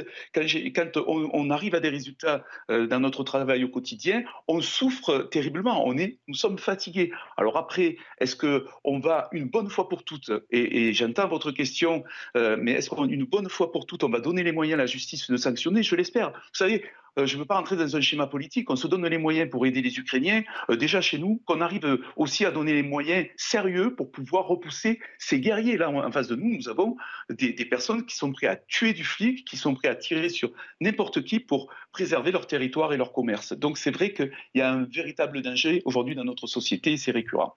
C'est pas une question euh, de politique politicienne, c'est une question politique au sens vie de la cité. C'est-à-dire que comment est-ce qu'on peut vivre dans une cité, euh, cité avec un grand C, hein, euh, avec des gens qui se baladent armés comme ça? Ça se passe dans les rues de Nice. C'est une grande ville, Nice. Le maire, c'est Christian Estrosi. Euh, c'est une, grande ville. Donc c'est évidemment inadmissible. Les gens ont peur. Les habitants, ceux qui sont honnêtes, vivent sous le joug de ces trafiquants de drogue. C'est-à-dire qu'il faut slalomer entre, euh, entre euh, les vendeurs de drogue, regarder ses chaussures parce que voilà, les autres qui sont armés. Mais on ne peut pas vivre dans ces conditions-là. C'est pas possible. Personne ne peut vivre dans ces conditions-là mais ils ne vivent pas, ils survivent. Les, habitants survivent, ils ne sont pas en capacité aujourd'hui de vivre normalement. Et vous savez, en plus, on est, on est buté à un système juridique. Estrosi l'a dit, je crois, euh, et il a raison, nous avons aussi parmi euh, les guetteurs, parmi les, les, les, dealers des clandestins, je ne veux pas stigmatiser les clandestins, mais quand même, à partir du moment où on les a et, lorsqu'on les a donnés à la justice, si ces derniers vont faire 2, 3, 6 mois de prison, à leur sortie, il faut immédiatement les reconduire à la frontière. Certainement pas, je prends cet exemple-là, les conduire dans des CRA, dans des centres de rétention administrative, parce que là aussi les policiers ne sont pas en sécurité pour garder des criminels ou, des voyous en tout cas euh, très, connus. Donc il faut, je crois qu'il faut quand même, bien sûr qu'il y a des textes et des lois, il va falloir encore les renforcer, mais surtout les appliquer. Et pour revenir sur votre question, euh, les habitants sont, sont ils, sont fatigués, ils n'en peuvent plus. Ça devient insupportable pour eux, pour nous, pour, pour nous tous, mais, mais, les premiers, bien sûr, ce sont les habitants. 95% des personnes dans ces cités sont, aspirent au calme, ne veulent pas, ne veulent pas vivre dans ces conditions, et malheureusement, c'est bien dans ces conditions-là qu'ils vivent. Donc il faut vraiment se donner les moyens. Ça doit être une priorité nationale. Vous savez, on sait tous qu'il y a de plus en plus de circulation. Ce que vous nous dites, vous, vous, qui êtes au, cœur du, du, système policier, enfin au cœur, euh, qui êtes un acteur, euh, ça veut dire que c'est toujours pas une priorité. Euh, en fait, si, on s'en donne, si on s'en donne une priorité, on ne s'en donne pas assez les moyens. Le, c'est de plus en plus euh, grandissant le phénomène de stupéfiants. Nous avons une société mm. aujourd'hui qui est vulnérable, qui est, qui est malade. Donc nous avons de plus en plus de consommateurs et vous aurez de plus en plus de réseaux de stupéfiants.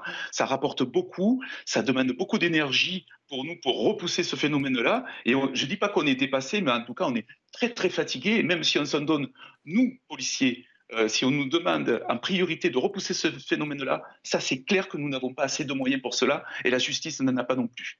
Et effectivement, il faut avoir ça en tête quand on, pour ceux qui achètent de la drogue, euh, même euh, voilà, un petit pétard ou quelque chose. Voilà, faut savoir qu'on finance ça hein, quand on achète de la drogue. Merci beaucoup Bruno Martessetti, merci, d'avoir été en direct avec nous ce matin dans, la matinale de, de CNews. Merci beaucoup. Je suis sûr que vous êtes sidérés chez vous. En tout cas, nous, on laisse autour du plateau. 7h42. Euh, dans un instant, l'écho. On va parler de l'inflation. Il y a des départements où l'inflation est moins forte que dans d'autres. C'est avec Lomi Guillot. À tout de suite. C'est News, il est 8h moins le quart. Bienvenue à tous. Merci d'être avec nous dans la matinale. Tout d'abord, le point info avec Chana Lousteau. Les Parisiens ont tranché. Les trottinettes électriques en libre service disparaîtront de la capitale le 1er septembre prochain. Hier, lors d'une consultation inédite, 90% des votants se sont opposés à leur location. Un vote marqué par une très faible participation, seulement 8% des inscrits. Les trois loueurs de trottinettes ont dit prendre acte du résultat, même s'ils le jugent peu représentatif. Cette information de la nuit à Marseille, au moins trois personnes sont mortes dans trois fusillades dans les quartiers nord. Il s'agit de trois hommes âgés euh, d'une vingtaine d'années. Trois autres individus sont entre la vie et la mort et cinq sont blessés sans pronostic vital engagé. Et puis Emmanuel Macron reçoit les membres de la Convention citoyenne sur la fin de vie aujourd'hui. Le chef de l'État euh, devrait donner des indications sur la suite des débats. Hier, au terme de quatre mois de réflexion, les 184 citoyens tirés au sort se sont euh, majoritairement prononcés pour ouvrir une aide active à mourir. L'inflation alimentaire, elle ne progresse pas de la même façon partout en France. On n'est pas tous égaux face à l'inflation. Vous avez les derniers chiffres, le Guillaume, selon les départements. Alors, où est-ce qu'elle est la plus modérée, l'inflation? C'est en Vendée, Romain, que l'inflation est la plus modérée et les courses alimentaires les moins chères. C'est ce que dit euh, la dernière étude de Nielsen IQ, qui est un spécialiste de bah, l'étude des produits et des prix en grande, en grande surface et dans la grande distribution. Si on regarde juste l'inflation moyenne sur les produits alimentaires, elle était de 15,8% sur un an en mars et même de 16,6% sur les produits frais selon l'INSEE. Et puis donc si on regarde région par région, c'est en Vendée qu'elle est la moins importante, qu'elle progresse le moins vite, cette inflation, alors que sans surprise, c'est à Paris et en région parisienne que les courses coûtent le plus cher. Et dans les autres départements? Eh bien, euh, on note une inflation plus importante que la moyenne dans le Val d'Oise, également dans le département de la Marne, alors que c'est en Ille-et-Vilaine, en Lozère et en Vendée, donc que les prix progressent le moins vite. En gros, hein, les prix sont plus élevés dans toutes les grandes villes, Paris, Lyon, Marseille en tête, ainsi que sur la côte méditerranéenne, alors qu'à l'inverse, les hausses de prix sont plus modérées et les prix plus bas dans tout l'ouest de la France. Et puis à noter, après Paris, c'est dans les Hautes-Alpes que l'inflation a le plus progressé ces derniers mois, 2,5 points de plus que la moyenne de l'INSEE, sans doute parce qu'avec les vacances au ski, eh bien dans certaines stations, les prix augmentent et flambent. Et à part ce, ce cas particulier, comment ça s'explique ces différences? Alors d'abord, les experts de, de, Nielsen expliquent que traditionnellement, l'ouest de la France a des prix plus bas parce que c'est un peu le bastion de la grande distribution. C'est de là qu'est originaire notamment la famille Leclerc. Et donc là, les supermarchés se livrent à une véritable guerre des prix. Et puis de l'autre côté du, du spectre, hein, le côté des prix élevés, c'est à Paris qu'on trouve les prix les plus chers, tout simplement parce que les loyers sont plus chers et que les enseignes répercutent sur le consommateur ces, euh, frais et ces prix pour ne pas renier trop leur marge. Un autre chiffre important à avoir en tête, au sein d'une même zone, il y a d'énormes différences de prix d'une enseigne à l'autre, jusqu'à 32% de différence. Il est donc particulièrement euh, utile et important en cette période de bien comparer les prix avant d'acheter. Merci beaucoup, Lomique. Voilà, on sait euh, où faire nos courses. Il faut aller en. Oui, ça peut faire un peu plus cher en Quand on habite à Strasbourg, c'est sûr que l'économie n'est pas forcément en rendez-vous vu le prix de l'essence. On peut en profiter si on est en vacances là-bas. Exactement, on revient avec Ou si on y habite, le coffre plein. Évidemment, et on embrasse et on salue bien tous les Vendéens. Et les autres. 7h48, restez bien avec nous dans un instant, la fin de vie. Euh, le débat sur la fin de vie. Et si Emmanuel Macron en profitait pour rebondir politiquement avec le débat sur la fin de vie? On verra ça avec Paul Sugy dans un instant. À tout de suite.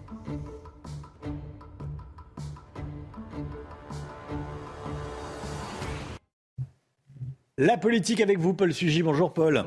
la Convention citoyenne sur la fin de vie s'est prononcée majoritairement en faveur d'une loi qui ouvre la possibilité de, de recourir au suicide assisté et à l'euthanasie.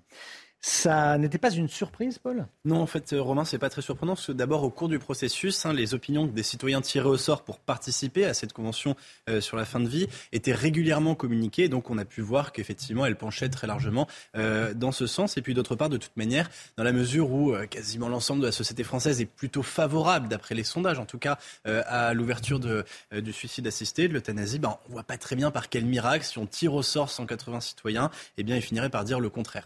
En revanche, ce qui surprend un peu plus, ce sont deux choses. D'abord, c'est la prudence de l'avis qui a été rendu par les citoyens euh, et puis les réserves donc qu'ils ont émises. On avait dit dans la presse avec euh, grand fracas il y a quelques semaines, par exemple, qu'ils étaient favorables à tout, même à des choses qui paraissaient délirantes parfois pour le sens commun, comme l'ouverture à l'euthanasie pour les mineurs. Euh, cette option est maintenant très minoritaire parmi les, les citoyens et puis un quart quand même euh, de ceux qui ont participé à la convention eh bien, euh, se sont dit contre toute évolution de la loi. Alors si vous voulez, il y a deux ans, l'IFOP mesurait que la proportion de Français hostiles à l'ouverture de l'euthanasie, c'était environ 7%. Là, vous avez 23% euh, des citoyens qui s'y disent contre. C'est dire que lorsque l'on se penche vraiment sur le sujet, lorsqu'on prend le temps justement de comprendre toutes les réserves éthiques qu'il peut y avoir, eh bien, la prudence est de mise. et puis surtout, ce qui a été présenté à ces citoyens, c'était l'exemple belge. En Belgique, tous les interdits moraux, tous les tabous ont sauté progressivement. Euh, c'était finalement euh, un dispensaire prudent de mort idéale. C'est devenu une foire à mourir si je veux, quand je veux. Et cet exemple a marqué les, les citoyens. L'autre surprise, c'est qu'ils ont tous rappelé avec fermeté qu'avant de faire évoluer la loi, il faut déjà faire appliquer le cadre existant et notamment renforcer l'offre de soins palliatifs. On sait qu'Emmanuel Macron va recevoir ses citoyens. Donc ce matin, à votre avis, qu'est-ce qu'il va leur dire? Bah, les intentions du président font pas beaucoup de doute. Un romancier qui s'est engagé sur ce sujet auprès de ses proches. On se rappelle des mots qu'il avait eus, notamment auprès de Lynn Renault. Et euh, à ce titre-là, l'avenir donc des travaux de la Convention sur la fin de vie semble promis un avenir plus radieux que ceux de la Convention sur le climat, dont quasiment toutes les propositions avaient été peu ou prou enterrées par la suite. À l'Elysée, donc, Emmanuel Macron va d'abord, c'est normal, féliciter les, citoyens tirés au sort pour leur travail. Et de fait, il y a de quoi que c'est un, travail de qualité et ils ont mené des travaux d'un sérieux qui force l'admiration. Et ensuite, selon toute probabilité, donc, il va vouloir ouvrir ce chantier législatif de l'euthanasie, mais en prenant soin, parce que euh, c'est la façon déjà dans les éléments de langage euh, aux journalistes, hein, de ne rien verrouiller, de montrer qu'il y aura un débat très important sur ce sujet. Vous pensez que lancer ce travail, ce serait euh, une façon pour lui de se sortir de la crise politique que l'on vit Oui, c'est la, grande question, effectivement, celle que tout, tout, le monde se pose. Est-ce que déjà lui-même, Emmanuel Macron ou ses conseillers le pensent? Bon, c'est vrai, il vient de faire adopter une réforme à laquelle la plupart des Français étaient euh, défavorables. Et là, il va se lancer dans un chantier sur lequel, cette fois-ci, il a l'opinion des Français avec lui. Donc, arithmétiquement, il peut penser que c'est une manière de se refaire. Maintenant, c'est pas si simple sur un sujet aussi, euh, aussi prudent, aussi brûlant que celui-ci. On mm. on voit pas très bien pourquoi est-ce que la CGT arrêterait euh, d'appeler à manifester, tout simplement parce que euh, le président propose d'euthanasier les, mourants. Et d'ailleurs, Laurent Berger, aux dernières nouvelles, euh, c'est le patron de la CFDT, pas du Grand Orient de France. Ces sujets ne sont pas les mêmes et les majorités qui sont derrière ne sont pas les mêmes. ensuite, pardonnez-moi l'expression, mais ressusciter politiquement grâce à la fin de vie, bon, c'est un triste paradoxe et puis c'est même une idée un peu cynique. En fait, en deux réformes successives, Emmanuel Macron va raccourcir la durée de retraite en rabotant d'abord l'âge où elle commence et ensuite en proposant de rogner l'âge auquel elle se termine. Bon. Surtout, il va se heurter, euh, c'est normal, à des doutes, euh, ceux qui ont été exprimés par l'Académie de médecine, qui, elle, a dit pour le coup très clairement qu'elle était opposée à l'euthanasie, ce qui considère que c'est un geste qui ne peut pas être proposé à des soignants. Euh, des doutes aussi qui traversent la société française. Et là, le problème, c'est une question de méthode. Si Emmanuel Macron y va avec une brutalité comparable avec celle dont il a fait preuve pour les retraites, alors c'est sûr qu'il va au suicide politique. Il faut donc être extrêmement prudent sur le sujet. Merci beaucoup, Paul Sugy. Voilà. Il y a différentes forces politiques, philosophiques qui s'affrontent dans ce euh, dossier, enfin dossier, euh, euh, on ne peut pas plus sensible, hein, plus, plus intime. Voilà, l'Église catholique est très contre l'euthanasie et le suicide assisté. Hein. Oui, mais elle n'est pas la seule. Et ce qui est vraiment intéressant, c'est la position des médecins qui mm. disent attention, nous, comme soignants, on ne s'est pas engagé là-dessus. Et c'est pour ça que l'avis de l'Académie de médecine, il complète de façon intéressante celui des citoyens. Merci beaucoup, Paul Sugy. Soyez là à 8h15. Laurence Ferrari recevra Nadine Morano, députée européenne Les Républicains. Nadine Morano, interrogée par Laurence, 8h15. Votre programme avec Groupe Verlaine, installateur de panneaux solaires Thomson, garantie 25 ans. Groupe Verlaine, connectons nos énergies. L'instant musique, comme tous les matins. Ce matin, on écoute Marina Kay, Bond. La chanteuse prépare son quatrième album.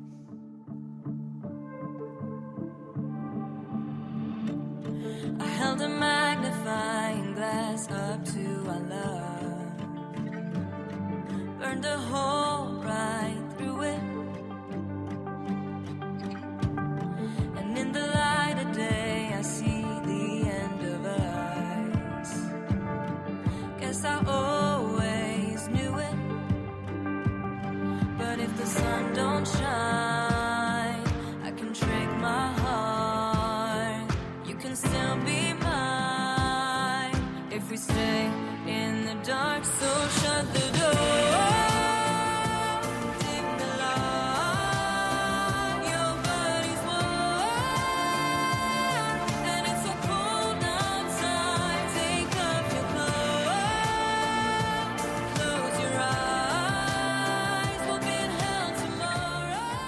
Vous avez regardé votre programme avec Groupe Verlaine. Isolation thermique par l'extérieur avec aide de l'État. Groupe Verlaine, le climat de confiance. 7h58, restez bien avec nous dans un instant. On part à Marseille où des fusillades ont fait trois morts dans différents endroits de la ville, dans les quartiers nord de Marseille sur fond de trafic de drogue. Règlement de compte, trois morts, trois blessés très graves, leur para en direct, juste après la météo avec Alexandra Blanc. Théo avec Groupe Verlaine, installateur de panneaux solaires Thomson, garantie 25 ans. Groupe Verlaine, connectons nos énergies. Ravi de vous retrouver avec des conditions météo qui vont s'améliorer sur les régions du nord. Aujourd'hui, plus vous irez vers le nord, plus vous aurez du grand beau temps, puisque dans le sud, on va conserver des conditions météo assez mitigées, notamment au pied des Pyrénées ou encore entre la Côte d'Azur et le Mercantour, où vous aurez localement quelques petits orages cet après-midi, de la grisaille également du côté de la Corse. C'est toujours beaucoup de vent, notamment sur la basse vallée du Rhône ou encore autour du golfe du Lion, où Mistral et Tramontane seront de nouveau bien présents aujourd'hui. Les températures, eh bien, elles restent un petit peu fraîches sur les régions du nord, 11 degrés à à Paris, 11 degrés également du côté de Strasbourg. Vous aurez en moyenne 13 degrés à Paris, contre localement 20 degrés à Marseille ou encore du côté d'Ajaccio. Et vous aurez en moyenne 19 degrés à Montpellier ou encore à Nice. Température vraiment printanière autour du golfe du Lion. La suite du programme, est bien demain globalement une belle journée. Avec la présence de l'anticyclone, on aura de plus en plus de soleil, toujours du vent en Méditerranée, encore un petit peu de neige sur les Alpes du Nord et toujours du vent entre le nord-est et le sud-est du pays. Côté température, ce sera frais demain matin avec des températures très souvent hivernales. Et puis votre semaine s'annonce globalement assez calme avec quelques nuages le matin et des températures un petit peu fraîches en raison du vent qui va se maintenir mercredi, jeudi et vendredi sur le sud-est. Vous avez regardé la météo avec Groupe Verlaine. Isolation thermique par l'extérieur avec aide de l'État. Groupe Verlaine, connectons nos énergies. Vous regardez la matinale de CNews. Merci d'être avec nous. Merci d'avoir choisi CNews pour démarrer votre journée et votre semaine. À la une, cette nuit de violence à Marseille. Des fusillades ont fait trois morts et trois blessés en urgence absolue dans trois cités des quartiers nord de la ville, gangrénées évidemment par le trafic de drogue. Laure Para en direct avec nous dans un instant. A tout de suite, Laure la guerre en Ukraine et la confusion autour de la ville stratégique de Bakhmut. Les Russes revendiquent la victoire après avoir pris la mairie de la ville. L'armée ukrainienne affirme tenir encore Bakhmut. Les conclusions de la Convention citoyenne sur la fin de vie vont être remises ce matin à Emmanuel Macron. Objectif, décider d'autoriser ou pas l'euthanasie et le suicide assisté en France. On sera en direct de l'Elysée avec Elodie Huchard. A tout de suite Elodie. Et puis les Parisiens qui disent non à près de 90% à la location de trottinettes électriques en libre service. Il faut dire que ceux qui les utilisent font n'importe quoi. C'est le résultat de la votation organisée hier. Il n'y aura plus de trottinettes à la location dans la capitale à partir du 1er septembre prochain. C'est l'information de la nuit.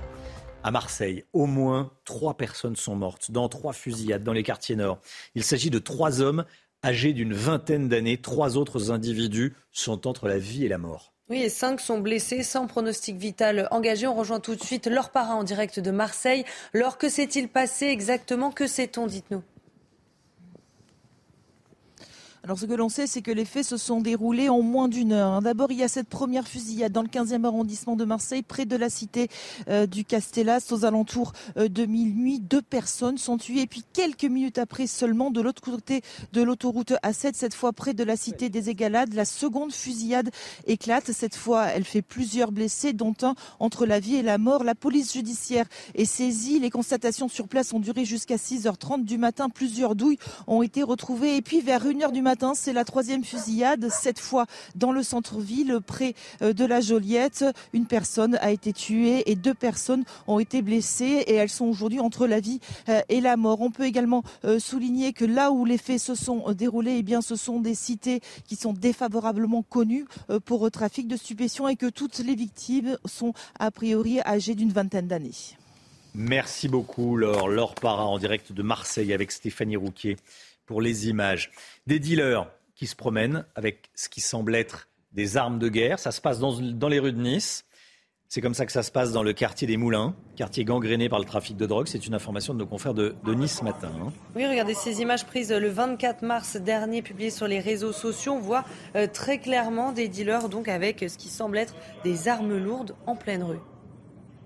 Donc euh, indignation, c'est terrifiant, sidération évidemment, ça dure depuis des années, des dizaines d'années. Hein.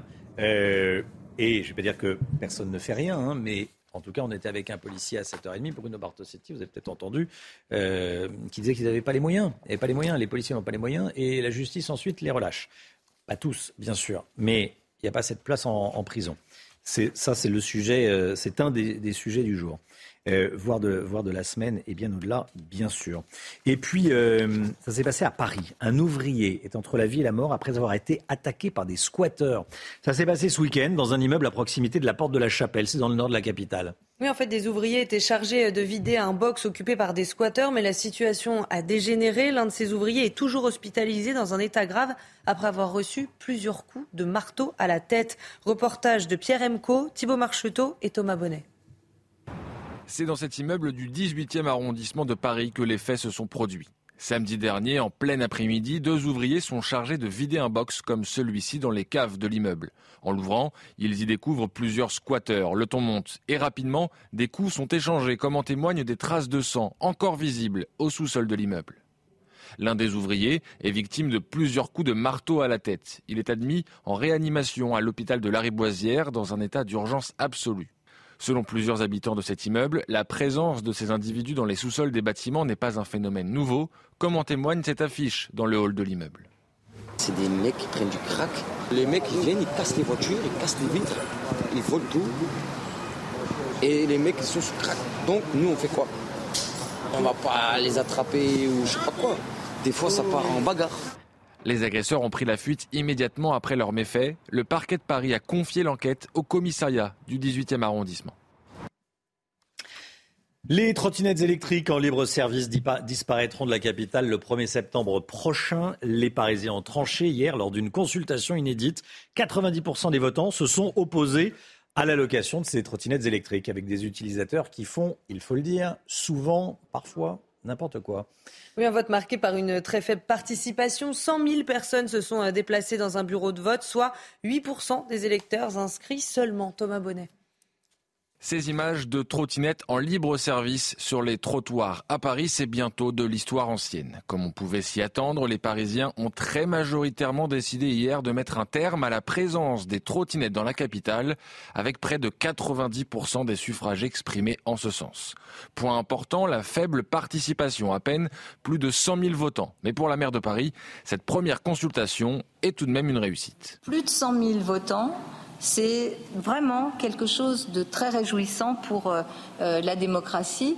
Ça veut dire que lorsqu'on sollicite euh, nos concitoyens sur des questions qui renvoient à leur vie et sur lesquelles ils peuvent reprendre la maîtrise de leur vie, eh bien, ils viennent. Pour les Parisiens interrogés hier, l'issue du vote n'est pas réellement une surprise et doit beaucoup à la typologie des électeurs qui se sont déplacés. On est passé devant la mairie, on a vu que c'était beaucoup de gens du troisième âge en fait. Euh, il n'y avait, pas, avait pas de jeunes. Donc euh, ce n'est pas les utilisateurs qui ont voté. je pense que les personnes qui se sont déplacées à ce moment-là avaient un avis plutôt prononcé de base. Donc je pense que le référendum n'est peut-être pas le plus exhaustif possible. La mairie s'est engagée à respecter le vote des électeurs. Les trottinettes en libre service disparaîtront donc des rues parisiennes à partir du 1er septembre prochain. C'est vrai que dans les, dans les grandes villes, désormais, il n'y a plus que les voitures qui respectent, enfin les automobilistes qui respectent le, le code de la route. Et encore, ajoute Alexandra Blanc. Mais c'est vrai que les trottinettes ne respectent pas, les vélos ne respectent pas, les scooters respectent peu, euh, les motos respectent peu. Les piétons ne respectent pas. Euh, voilà, c'est quand même le, grand foutoir. C'est l'anarchie. Allez, un sujet euh, plus important s'il en est. Emmanuel Macron va recevoir aujourd'hui les membres de la Convention citoyenne sur la fin de vie. Le chef de l'État devrait donner des indications sur la suite des débats. On rejoint tout de suite Elodie Huchard en direct de l'Elysée. Ils sont attendus à 9h, hein, les, les 184 citoyens tirés au sort. Elodie, bonjour. C'est un moment important pour le président. Hein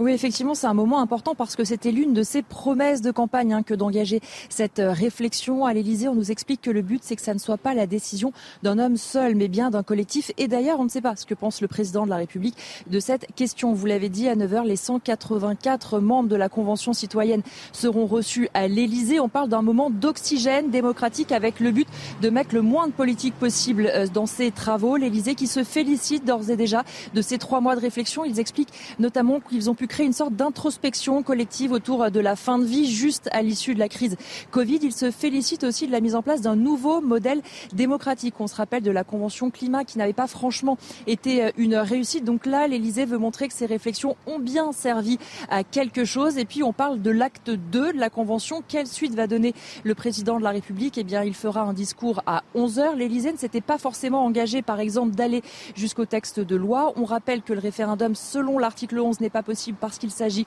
d'une question sociale. En revanche, à l'Elysée, on nous l'assure, le président de la République a été très attentif aux travaux. Il veut les prendre en considération. On nous dit ceci, l'idée évidemment, ce n'est pas que cet exercice se conclue par une impasse. Donc le président de la République devrait donner des gages sérieux et montrer à ses 184 membres qu'il les a bien écoutés.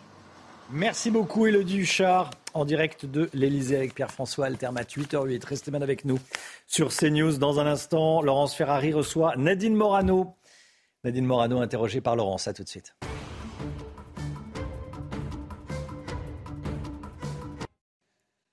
C'est News, il est 8h15. Bienvenue à tous. Merci d'être avec nous. Dans un instant, Laurence Ferrari, vous allez recevoir et interviewer Nadine Morano, députée européenne Les Républicains. Mais tout d'abord, le point info. Chana Lousteau.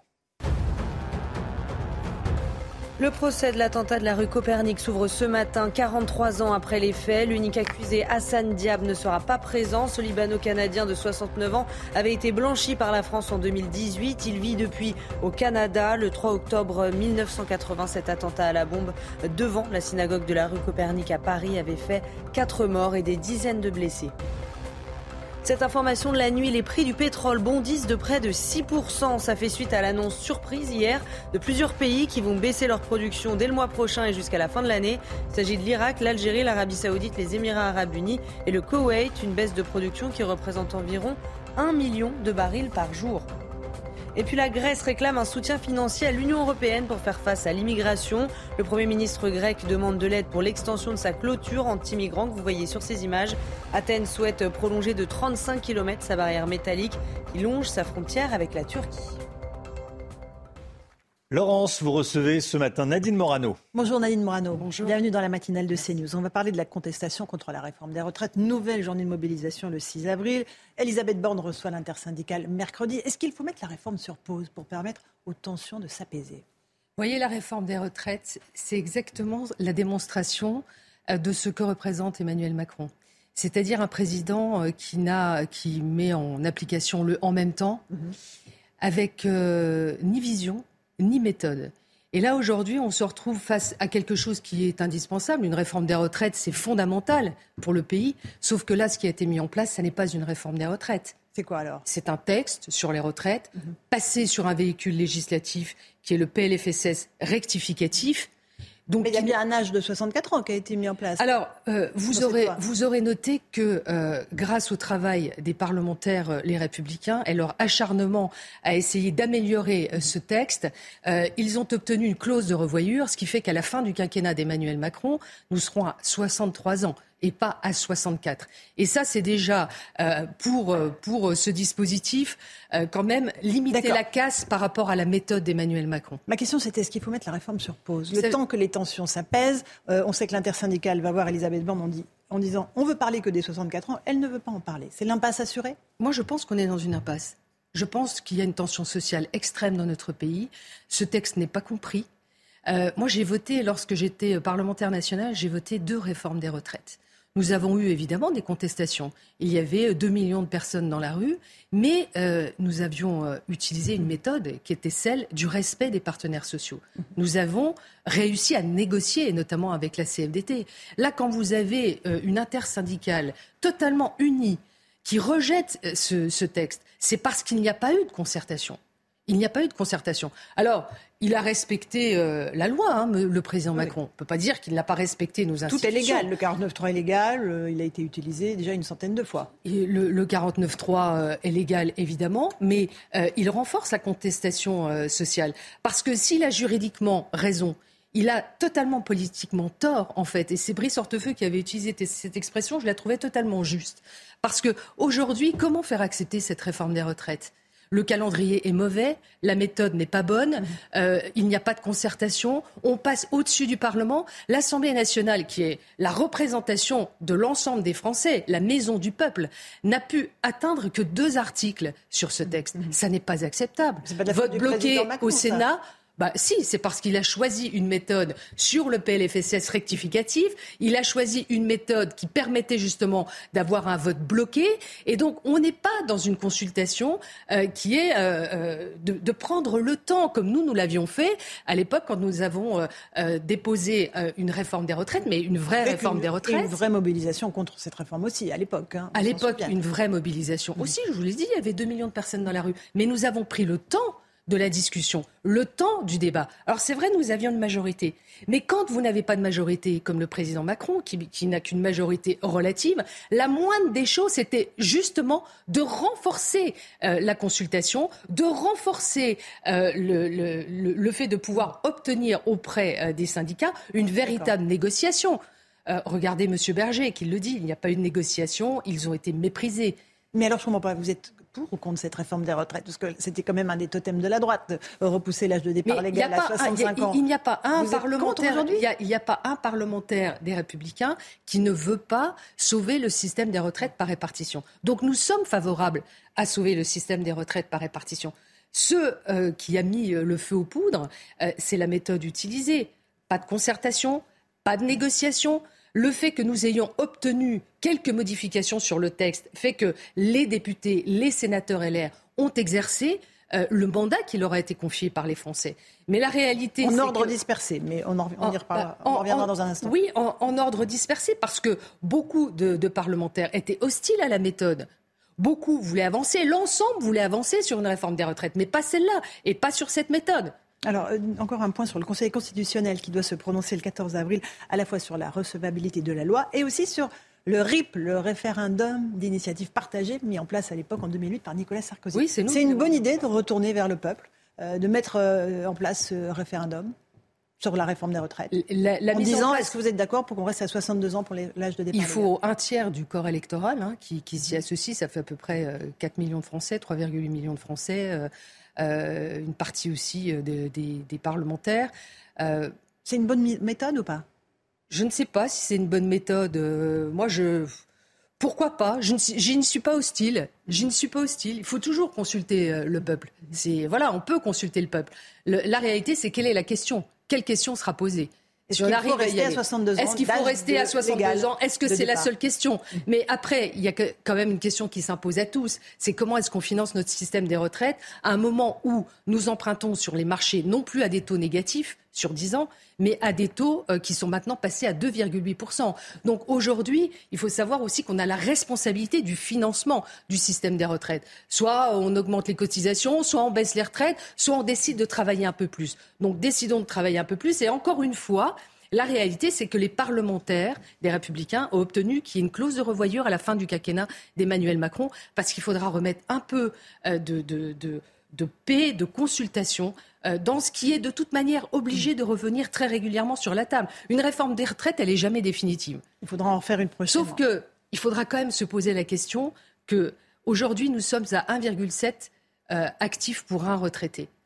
La question est est-ce que ce dispositif à terme restera pérenne ou est-ce qu'il faudra euh, changer de dispositif et passer par de la capitalisation? Donc ça, c'est aussi un chantier que doivent engager les républicains en méthode de réflexion. Euh, il y a eu de nombreuses critiques, et là on va parler de maintien de l'ordre, euh, concernant le difficile travail des policiers et gendarmes qui sont en première ligne face à toutes ces mobilisations. Il y a eu une remise en cause de la Brave M, une unité motorisée. Qu'est-ce que vous dites? Il faut que les policiers et gendarmes soient évidemment exemplaires, mais il ne faudrait pas renverser l'ordre des choses, c'est-à-dire ne pas me dire que ce sont eux les agresseurs? Qui, eux Les policiers, les gendarmes? Ah non, mais je tolérerai jamais d'entendre ça. Ceux qui disposent de la force légitime, euh, euh, c'est les forces de sécurité. Nous devons les respecter. Euh, et quand vous avez dans notre pays euh, un refus d'obtempérer euh, toutes les 20 minutes, que les petites peines ne sont quasi jamais sanctionnées, voilà ce qui amène aujourd'hui à ne plus respecter nos forces de sécurité. Moi, je crois qu'il faut qu'on ait aussi une réflexion sur l'exécution même des petites peines pour que on, on, puisse faire comprendre à nos compatriotes que quand il y a un acte qui est répréhensible, mhm. il doit être puni. Et moi, je soutiens les forces de sécurité, je soutiens nos policiers. Quand je vois qu'on a, depuis le 16 mars, le ministre de l'Intérieur nous indiquait qu'il y avait 1393 policiers et gendarmes qui avaient été blessés des gens qui sont engagés euh, pour notre sécurité, qui ont des revenus modestes, qui sont des, pères et des mères de famille, c'est totalement scandaleux. Et tous ceux qui euh, euh, incitent à la violence contre les forces de sécurité, comme l'extrême gauche d'ailleurs, et ce en quoi là je soutiens Gérald Darmanin, je pense qu'il a raison. Vous pensez que c'est vraiment Jean-Luc Mélenchon, la France insoumise et ah l'extrême gauche oui, oui, je pense que tous ces discours qui consistent à accuser, à ne pas soutenir les policiers, est profondément scandaleux. Mhm. Euh, vous avez aussi euh, protesté contre le fait que l'homme qui avait cavaillassé la voiture de SOS médecins lors d'une manifestation le 7 mars à Paris a été condamné à deux ans de prison, dont un avec sursis et interdiction de venir à Paris euh, pendant deux ans. Il était fiché S et il avait déjà lancé de nombreux projectiles sur euh, les forces de l'ordre. Il y a un problème dans la réponse pénale, selon vous? Oui, je pense qu'il y a un problème dans la réponse pénale. Je pense que, encore une fois, je, vous l'ai dit, euh, il y a dans les pays du nord de l'Europe euh, l'exécution de petites peines. ce, qui, ce, qui, ne peut pas fonctionner, c'est que quand vous commettez un acte et qu'il n'y a pas de réponse pénale immédiate derrière et qui soit marquante en fait et qui incite à ne pas recommencer et qui montre à la société qu'on peut euh, encore être protégé. Aujourd'hui, on se demande si on peut être protégé en France. Mhm. Ça fait peur. Hein. On est dans une France qui est euh, euh, vraiment en, en, déclassement total, mais à tous les niveaux. Déclassement énergétique, déclassement budgétaire, déclassement éducatif, en matière d'insécurité, submersion migratoire. La France va très mal. Mhm. Très très mal. Et c'est pour ça que je vous disais que le en même temps sur lequel a été élu en fait Emmanuel Macron n'est ni une vision ni une méthode pour la France. En fait, c'est un désastre au quotidien. Euh, et, et, ça n'est pas possible. Euh, c'est un distributeur, c'est un espèce de fourre-tout pour satisfaire tout le monde et en fait euh, n'arriver à aucun résultat pour, pour l'ensemble de nos compatriotes. Si je vous entends bien, il n'y a pas d'alliance possible entre les LR et, Emmanuel Macron. Mais sur la base de quoi Voilà, c'est la mission d'Elisabeth Borne d'ouvrir et d'élargir sa majorité et d'aller chercher des élus. Le contrat de gouvernement, si le président Macron nous écoute, s'il nous écoute, je le salue et je lui dis bonjour et de réfléchir à certaines choses. C'est que euh, lorsque j'avais évoqué ce sujet avec lui en 2017, je l'ai dit sur plusieurs plateaux, il était à Strasbourg au Parlement européen. Le 1er juillet 2017, il venait juste d'être élu. Euh, et je me suis dit, c'est un jeune président, il nous, parle du nouveau monde, il va incarner une nouvelle méthode. Euh, et c'est à ce moment-là, en étant élu face à Marine Le Pen, qu'il aurait dû proposer un contrat de gouvernement en consultant l'opposition que nous sommes, mais sur la base de cinq grandes réformes majeures à dire devant les Français, voilà ce sur quoi nous sommes d'accord ensemble. Et là, il y avait un contrat de gouvernement. Là, c'est plus possible. Aujourd'hui, c'est trop tard. Mais vous savez, pour, pour euh, défendre les intérêts de la France, rien n'est jamais trop tard. Mais est-il prêt, lui, à dire, voilà, je suis d'accord pour consulter l'opposition, c'est-à-dire les républicains, pour dire, voilà, sur telle grande réforme, nous arrivons à nous mettre d'accord. Mais est-ce que nous avons une même vision de la France? Est-ce qu'il veut une maîtrise migratoire? Aujourd'hui, je ne le crois pas. Regardez le texte sur l'immigration qui devait arriver en discussion au Parlement.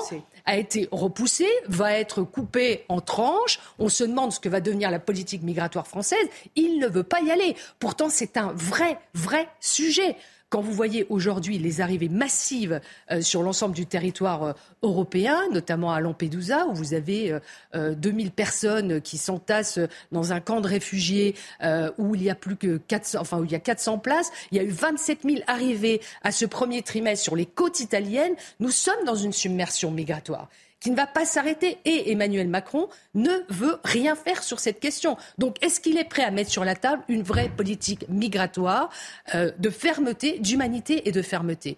Est-ce qu'il est prêt à revoir sa politique énergétique qui nous a emmenés au désastre? Je vous rappelle que ceux de mon camp, qui sont partis travailler avec Emmanuel Macron. Je pense à Bruno Le Maire, je pense à Gérald Darmanin, mmh, mmh. qui sont coupables et complices d'avoir fermé euh, la centrale nucléaire de Fessenheim, d'avoir mis par terre, d'avoir sabordé toute notre filière nucléaire. Aujourd'hui, euh, on, on, voit bien qu'ils sont en train de faire marche arrière sur la question énergétique. Nous étions un pays qui était exportateur d'énergie. Nous sommes devenus un pays importateur d'énergie. Nous avons rouvert des centrales à charbon en France.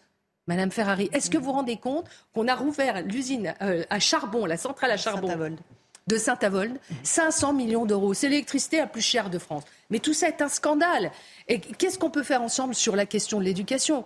Vous avez vu le, la politique Donc de la construction que vous appelez, qui nous parle de, wokisme quasi en permanence. Euh, euh, on, a tout à rebâtir. Ce pays va mal. ce pays est en déficit avec, avec une dette abyssal, 3 000 milliards d'euros. Euh, comment est-ce qu'on fait pour réduire notre déficit public? Notre système de santé est à genoux. Essayez de trouver un gynécologue, un ORL, un cardiologue, euh, un, ophtalmologiste aujourd'hui. Enfin, quand vous voyez que euh, tout ça ne, va pas bien. Est-ce qu'il faut changer de gouvernement? Est-ce qu'un remaniement suffirait à, recréer du lien avec les Français? Moi, je vais vous dire, je n'aurais pas voté cette réforme des retraites. Je ne l'aurais pas voté. Je n'aurais pas voté ce texte. Je n'étais pas favorable à ce qu'on accepte à voter ce texte. Je pense que ce gouvernement n'a plus d'autorité, n'a plus de légitimité. Il faut changer Elisabeth Borne? Je, pense qu'Elisabeth Borne a sauvé euh, sa tête de Premier ministre à neuf voix. Bon, euh, voilà, de censure. Euh, sur la motion de censure. Et, je pense que Emmanuel Macron, qui aurait besoin d'être entouré de vrais politiques, vous avez regardé les profils qu'il a choisis?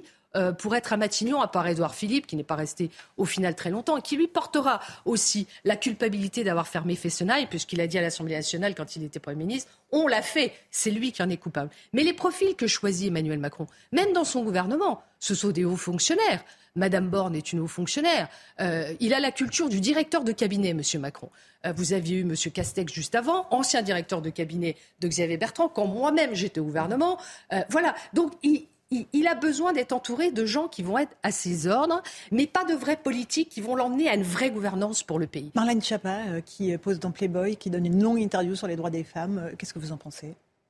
Bah, après euh, le président de la République dans Pif Gadget, plus rien ne m'étonne. Maintenant, le président de la République a besoin de parler à des enfants.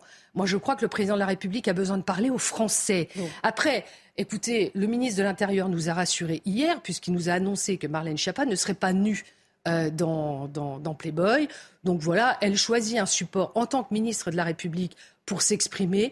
Bon, moi, je, lui laisse cette responsabilité. Je trouve ça pathétique, à dire vrai. Cette communication est pathétique, c'est de l'ultra-communication. Euh, euh, et, et, on se demande pour quel résultat. Moi, ce qui m'intéresse, c'est un pays bien géré, un pays dans lequel les Français ont du pouvoir d'achat, ils se sentent en sécurité, ils peuvent être soignés et que les, retraités puissent toucher leur retraite sans qu'on leur baisse et que les petits retraités puissent avoir une bonne retraite. Une dernière question importante. Est-ce qu'Emmanuel Macron doit suivre l'avis de la Convention citoyenne qui s'est prononcée hier en faveur d'une aide active à mourir? Alors, voilà, ce sont des citoyens qui ont été tirés au sort, qui ont réfléchi pendant longs mois à cette situation et qui proposent une aide active à mourir. Est-ce qu'il doit écouter cet avis et dire oui? Écoutez, moi, je, respecte ces personnes que je ne connais pas. Euh, ce que je ne peux pas accepter, c'est encore une fois cette méthode. Il y a une Assemblée nationale. Moi, j'ai appartenu euh, à, la mission d'information parlementaire euh, en 2004 sur la fin de vie et le droit des malades. Bon.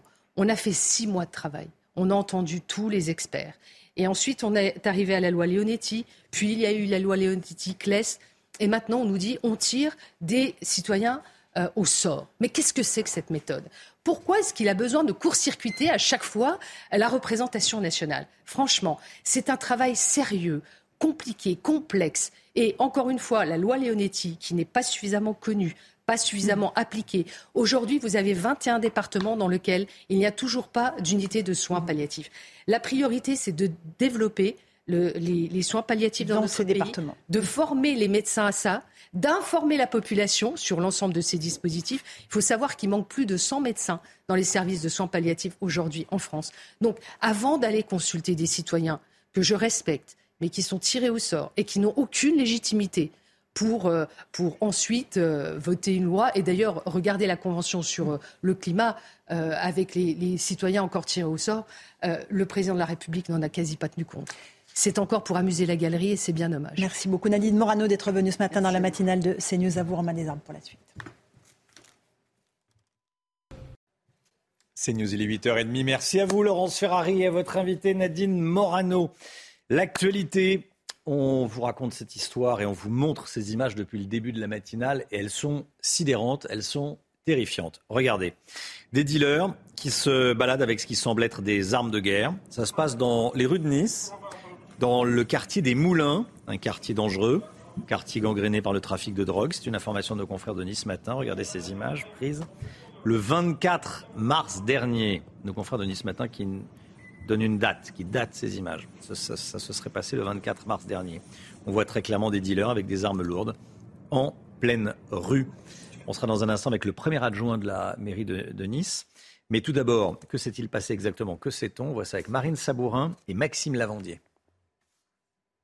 Filmé par un riverain, cette scène se serait déroulée le 24 mars dernier en plein après-midi et en plein cœur de la Cité des Moulins à l'ouest de Nice. Sur cette vidéo amateur, un individu encagoulé et entièrement vêtu de noir fait une ronde avec ce qui semble être un fusil. À ses côtés, cinq autres individus. L'un d'entre eux tient lui aussi une arme Là, cette vidéo témoigne de ce qui se passe fréquemment dans le quartier des Moulins ou dans d'autres agglomérations.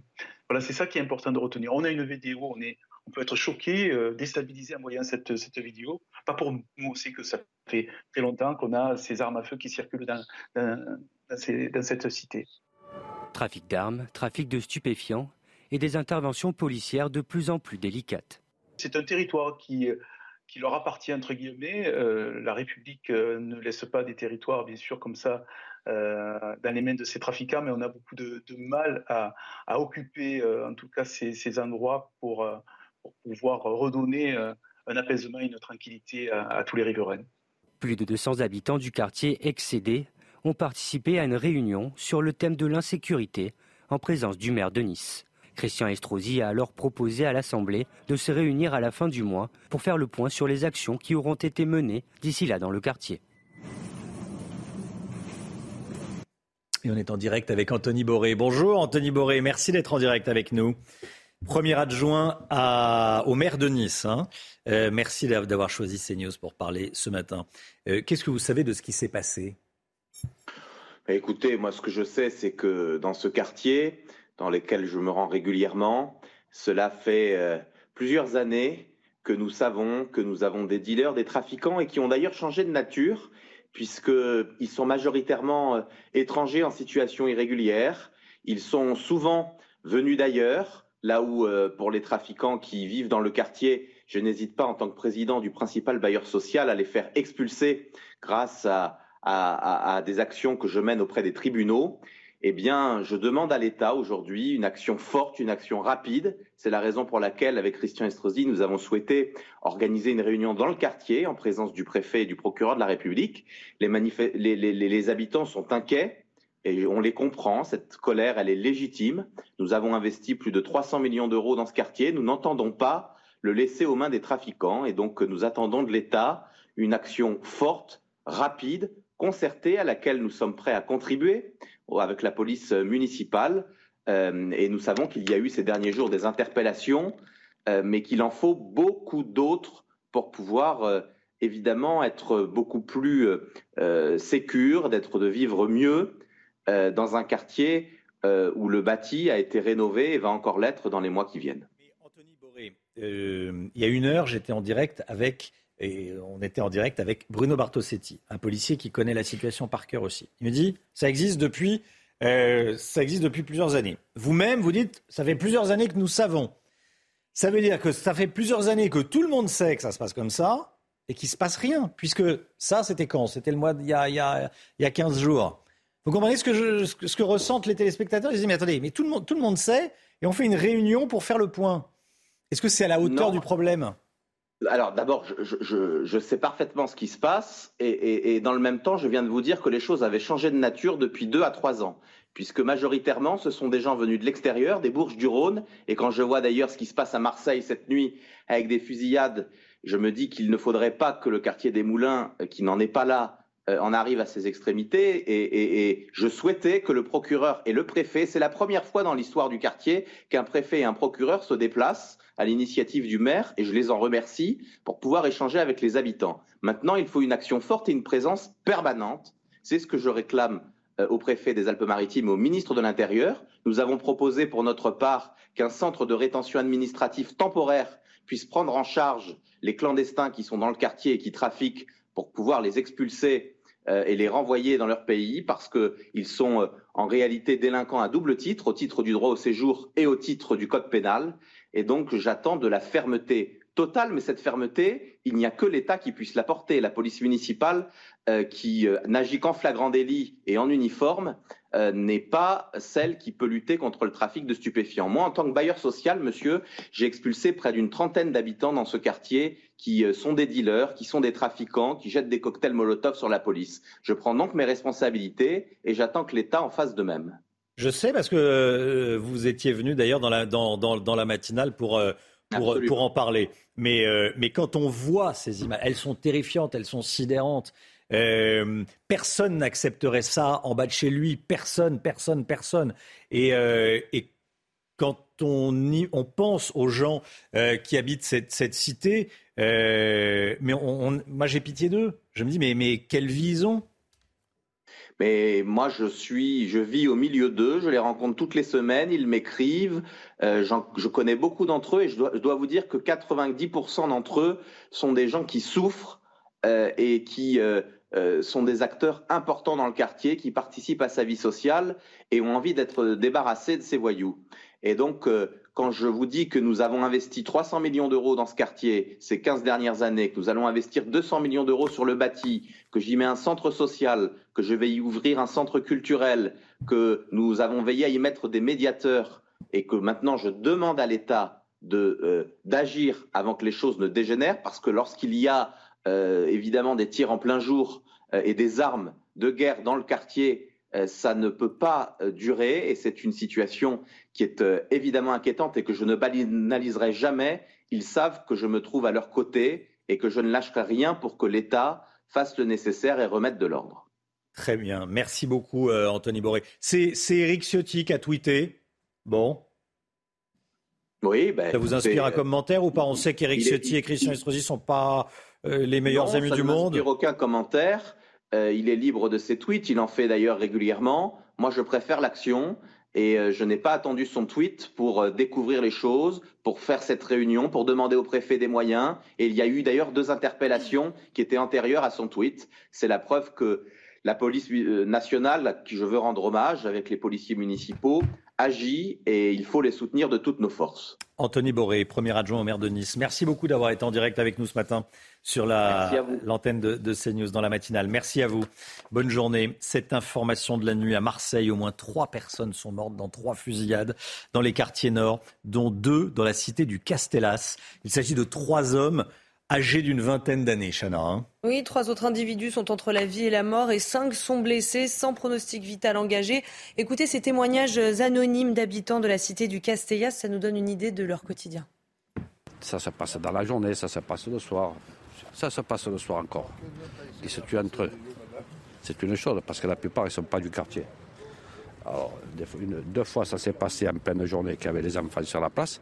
Maintenant, là, hier soir, j'ai franchement, moi, j'entends rien. Maintenant qu'on a les, les portes blindées, les fenêtres blindées, j'entends absolument rien. Le jour que je peux partir, je m'en vais. On en a marre de ça. C'est pas agréable. hein. Il y a- il y, a les femmes, les enfants, et on regarde pas. hein. Donc voilà comment ça se passe. À Nice, des individus armés qui euh, se promènent dans les rues. Et, et à Marseille, ces règlements de compte, on les connaît, hein, euh, ce ne sont pas les premiers malheureusement, euh, mais trois dans la même nuit, trois fusillades, trois hommes âgés d'une vingtaine d'années qui meurent, trois autres entre la, entre la vie et la mort et des, et des habitants bah, qui ont peur, forcément, on les comprend. Le procès de l'attentat de la rue Copernic qui s'ouvre ce matin, 43 ans après les faits. L'unique accusé, Hassan Diab, installé au Canada, ne sera pas présent devant la cour, spéciale, euh, d'assises spéciale de Paris. L'attentat de la rue Copernic, contre la synagogue de la rue Copernic, c'était le 3 octobre 1980, Chana. hein. Oui, cet attentat à la bombe avait fait euh, quatre morts et plusieurs euh, et des dizaines de blessés. On rejoint tout de suite euh, Noémie Schulz en direct de la Cour d'assises spéciale de Paris. Noémie, c'est un procès qui s'ouvre donc sans l'accusé. Absolument, le box des accusés va rester vide. Hassan Diab, un Libano-Canadien installé donc au Canada, ne sera pas présent. En 2008, il avait pourtant été arrêté, puis extradé euh, des années plus tard et incarcéré en France. Mais en 2018, après plus de trois ans de détention, les nouveaux juges antiterroristes en charge du dossier euh, décident de classer l'affaire non-lieu. Selon eux, les charges retenues contre Hassan Diab ne sont pas suffisamment probantes et elles se heurtent à trop d'éléments à décharge pour pouvoir justifier un renvoi devant la cour d'assises. Blanchi, remis en liberté, euh, Hassan Diab était reparti au Canada. Coup de théâtre en 2021, la cour d'appel de Paris décide qu'il y aura bien finalement un procès euh, aux assises. Elle renvoie Hassan Diab devant la cour d'assises spéciale, mais cet homme de 69 ans sera aujourd'hui représenté euh, par ses avocats qui espèrent que 43 ans après les faits, le procès permettra d'établir qu'il n'est pas responsable dans l'explosion d'une moto devant la synagogue de la rue Copernic. Cette absence, évidemment, c'est une grande frustration pour les victimes qui se réjouissent toutefois que ce procès s'ouvre enfin 43 ans après les faits.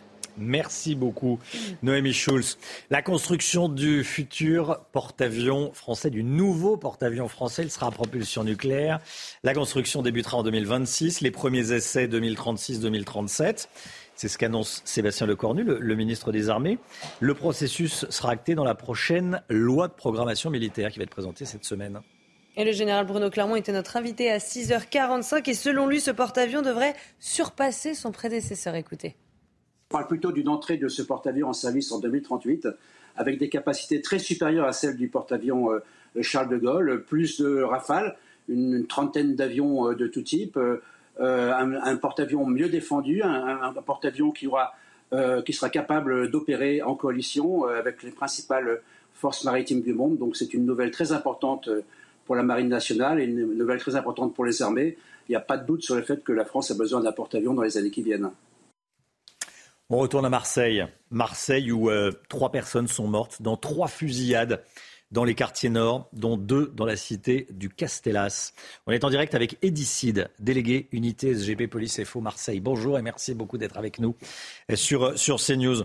Derrière ces fusillades, il y a peu de doute, c'est un règlement de compte sur fond de trafic de drogue? Ah, c'est une quasi-certitude. On était au courant qu'il y aurait euh, sûrement effectivement des règlements de compte dans les, euh, les temps à venir. Bon, ça a été larvé depuis déjà quelques mois, hein, on est d'accord, depuis ça avait commencé dès le 1er janvier. C'est une année qui, qui, était prometteur malheureusement en termes de règlement de compte.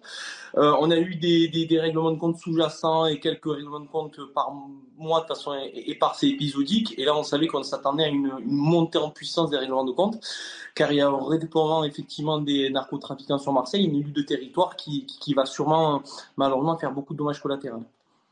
Comment vivent les, riverains quand il y a une, quand il y a une, une, pareille fusillade?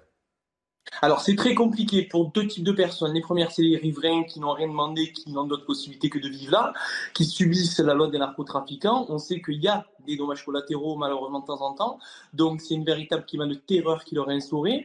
Et c'est très compliqué pour mes collègues policiers ou de la police nationale qui interviennent dans ces quartiers et qui risquent leur vie chaque jour. Je pèse mes mots euh, parce qu'ils ne sont pas à l'abri de tomber sur une transaction de narcotrafiquants avec somme dantesque. Euh, ils ne sont pas à l'abri de, de, tomber sur euh, une tentative de règlement de compte comme ça a été le cas il y a, quelques mois de ça où mes collègues ont été braqués et n'ont eu la vie sauve que par un, un muret derrière lequel ils sont cachés quand ils se sont fait rafaler. Donc c'est très compliqué pour les habitants et les seuls qui n'ont pas déserté ces quartiers-là, que sont les forces de l'ordre. Merci beaucoup, Edicide. Merci d'être avec nous, d'avoir été avec nous. Marseille, au moins trois morts dans trois fusillades et, et, trois individus entre la vie et la mort. La santé, tout de suite, avec Bonjour, Docteur Millon. Passez de bons moments devant votre programme avec Flexadin, l'aliment complémentaire qui aide votre animal à rester actif pour longtemps. Bonjour, Docteur Millot. Bonjour. Brigitte est avec nous. Vous nous parlez ce matin de la troisième cause de mortalité dans le monde, la BPCO, la bronchopneumopathie chronique obstructive. Maladie fréquente et pourtant peu connue. Alors dites-nous de quoi il s'agit. Oui, comme vous le disiez, on, va le voir hein, sur ces images. Broncho, ça veut dire bronche. Hein. Pneumopathie, ça veut dire maladie aussi des poumons. Donc ça touche à la fois les bronches, mais aussi les poumons. Chronique, c'est-à-dire que c'est une maladie dont on ne guérit pas qui va évoluer toute la vie. En revanche, on peut stopper son évolution et on peut améliorer les choses. Mais euh, c'est une maladie dont on ne guérit pas, en revanche, qui est évitable. Hein. Euh, et obstructive, ça va boucher les voies respiratoires, donc ça va entraîner des difficultés à respirer. On va rappeler un petit peu le fonctionnement de la respiration. J'en profite d'ailleurs pour préciser une chose. Les poumons, c'est fait pour respirer de l'air. Hein, pas du tabac, pas autre chose, voilà.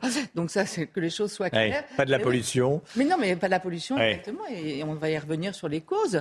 Donc l'air pénètre dans, les bronches, dans des bronches de plus en plus petites, les bronchioles, et au bout de chaque bronchiole, il y a des petits sacs que l'on appelle des alvéoles. Et dans ces, dans ces petits sacs que se déroule l'échange entre l'air et le sang. C'est-à-dire que l'air qui arrive comme ça, bronche, bronchiole, alvéole va déposer son oxygène dans le sang au niveau des alvéoles. Parce que ces alvéoles, elles sont ces petits sacs qui sont entourés de petits vaisseaux et c'est là que se passent les échanges. Donc, on va voir sur ce schéma maintenant ce qui se passe dans un poumon sain. Donc, c'est ce que je viens de vous raconter. Vous voyez la petite bronche là-haut, elle est entourée de muscles. Et en bas, les alvéoles. Voilà, ça c'est à gauche, poumon sain. Et vous voyez bien qu'à droite, en fait, il y a une inflammation. En fait, cette maladie, elle est due à une inflammation des bronches. Donc, les muscles vont se resserrer. La paroi des, hum, des bronches va s'épaissir, va sécréter du mucus. Les petits cils qui sont là normalement pour faire le nettoyage, pour filtrer et tout, vont petit à petit tomber. Et, et on va avoir une sécrétion, une hypersécrétion de mucus. Donc nos bronches vont être pleines de tout ça. Et ensuite, vous voyez, au niveau des alvéoles, ce que je vous disais, il va y avoir ce qu'on appelle de l'emphysème. Emphysème, ça veut dire gonflement, souffler, gonfler, etc. Les alvéoles, elles vont gonfler, mais elles ne vont plus pouvoir faire leur travail de transfert de l'oxygène de l'air vers le, vers le sang. Euh, donc, et parfois, même la paroi à l'intérieur de ces alvéoles va se détruire. Donc, voilà les conséquences de cette maladie. Donc, tout ça va entraîner des signes qui sont, pour les principaux signes, c'est évidemment euh, une toux, parce que tout ça c'est irrité évidemment, hein. euh, une toux avec des expectorations, puisque je vous ai dit, il y a une hypersécrétion du mucus, donc vous allez cracher. Donc surtout, si vous ressentez une toux, des expectorations et des difficultés à respirer qui vont aller en augmentant, hein, comme on va le voir là sur les principaux symptômes, euh, là, il ne faut pas attendre. Il faut consulter quand vous, quand vous présentez ces symptômes-là. Surtout, n'attendez pas, allez consulter. Alors, vous le disiez, c'est une maladie, c'est la troisième cause de mortalité à travers le monde. C'est quand même plus de 5 millions de Français qui en souffrent. C'est énorme. Et ça tue euh, six fois plus que les accidents de la route. On ne va pas faire un concours, hein, mais c'est quand même 18 000 décès euh, chaque année. Et non seulement ça, mais quand on dit le souffle, c'est la vie, le souffle, c'est réellement la vie. C'est-à-dire que quand vous manquez de souffle, souffle vous n'arrivez plus à parler, vous n'arrivez plus à marcher, vous n'arrivez plus à fonctionner. Vous êtes obligé de vous coucher avec des coussins parce que vous êtes en, manque d'oxygène. Hein, vous, vous, dormez carrément assis. Ça touche les malades de, à partir de quel âge? Euh, plus on vieillit, évidemment, euh, plus c'est important. Hmm. Mais on a, on a des BPCO à 30 ans, 35 ans. Dans 80% des cas, 8 patients sur 10, il s'agit du tabac. C'est le tabagisme. oui. On tient le coupable. Oui, oui, on tient pour. voilà. Sinon, vous le disiez tout à l'heure, la pollution, euh, la pollution mm. extérieure, mais aussi la pollution intérieure. Donc, supprimer tout ce qui est encens, bougies parfumées, tout ça, c'est pas très bon. C'est pas bon d'ailleurs. Euh, pollution extérieure, exposition professionnelle aussi, dans le bâtiment, dans le textile, etc. En fait, tout ce qui va irriter et créer mm. une inflammation euh, des poumons. Alors, je vous le disais tout à l'heure, on n'en guérit pas, mais on peut arriver à soulager. Première chose à faire, évidemment, arrêter de fumer. Euh, pratiquer une activité, essayer petit à petit de se rééduquer. Alors les examens, j'ai passé, mais on, va évidemment analyser votre volume expiratoire pour savoir si vous avez une BPCO ou pas. Mais enfin, avec ces symptômes, on le sait. Après, euh, bah, les traitements, c'est quoi? C'est on va essayer d'ouvrir les bronches, dont des bronchodilatateurs. On va donner des anti-inflammatoires pour lutter contre l'infection, des corticoïdes, et puis l'oxygène évidemment. Et là, il y a un espoir avec un médicament qui est à l'essai, qui pourrait diminuer de 30% les symptômes. Bon, euh, évidemment, on espère que les essais vont continuer, ils vont être conclus. Merci Brigitte. Vous avez passé un bon moment devant votre programme avec Flixadin, l'aliment complémentaire qui aide votre animal à rester actif pour longtemps. 9h10 dans un instant, c'est l'heure des pros avec Pascal Pro et ses invités. On se retrouve demain matin avec toute l'équipe. Belle journée à vous sur CNews.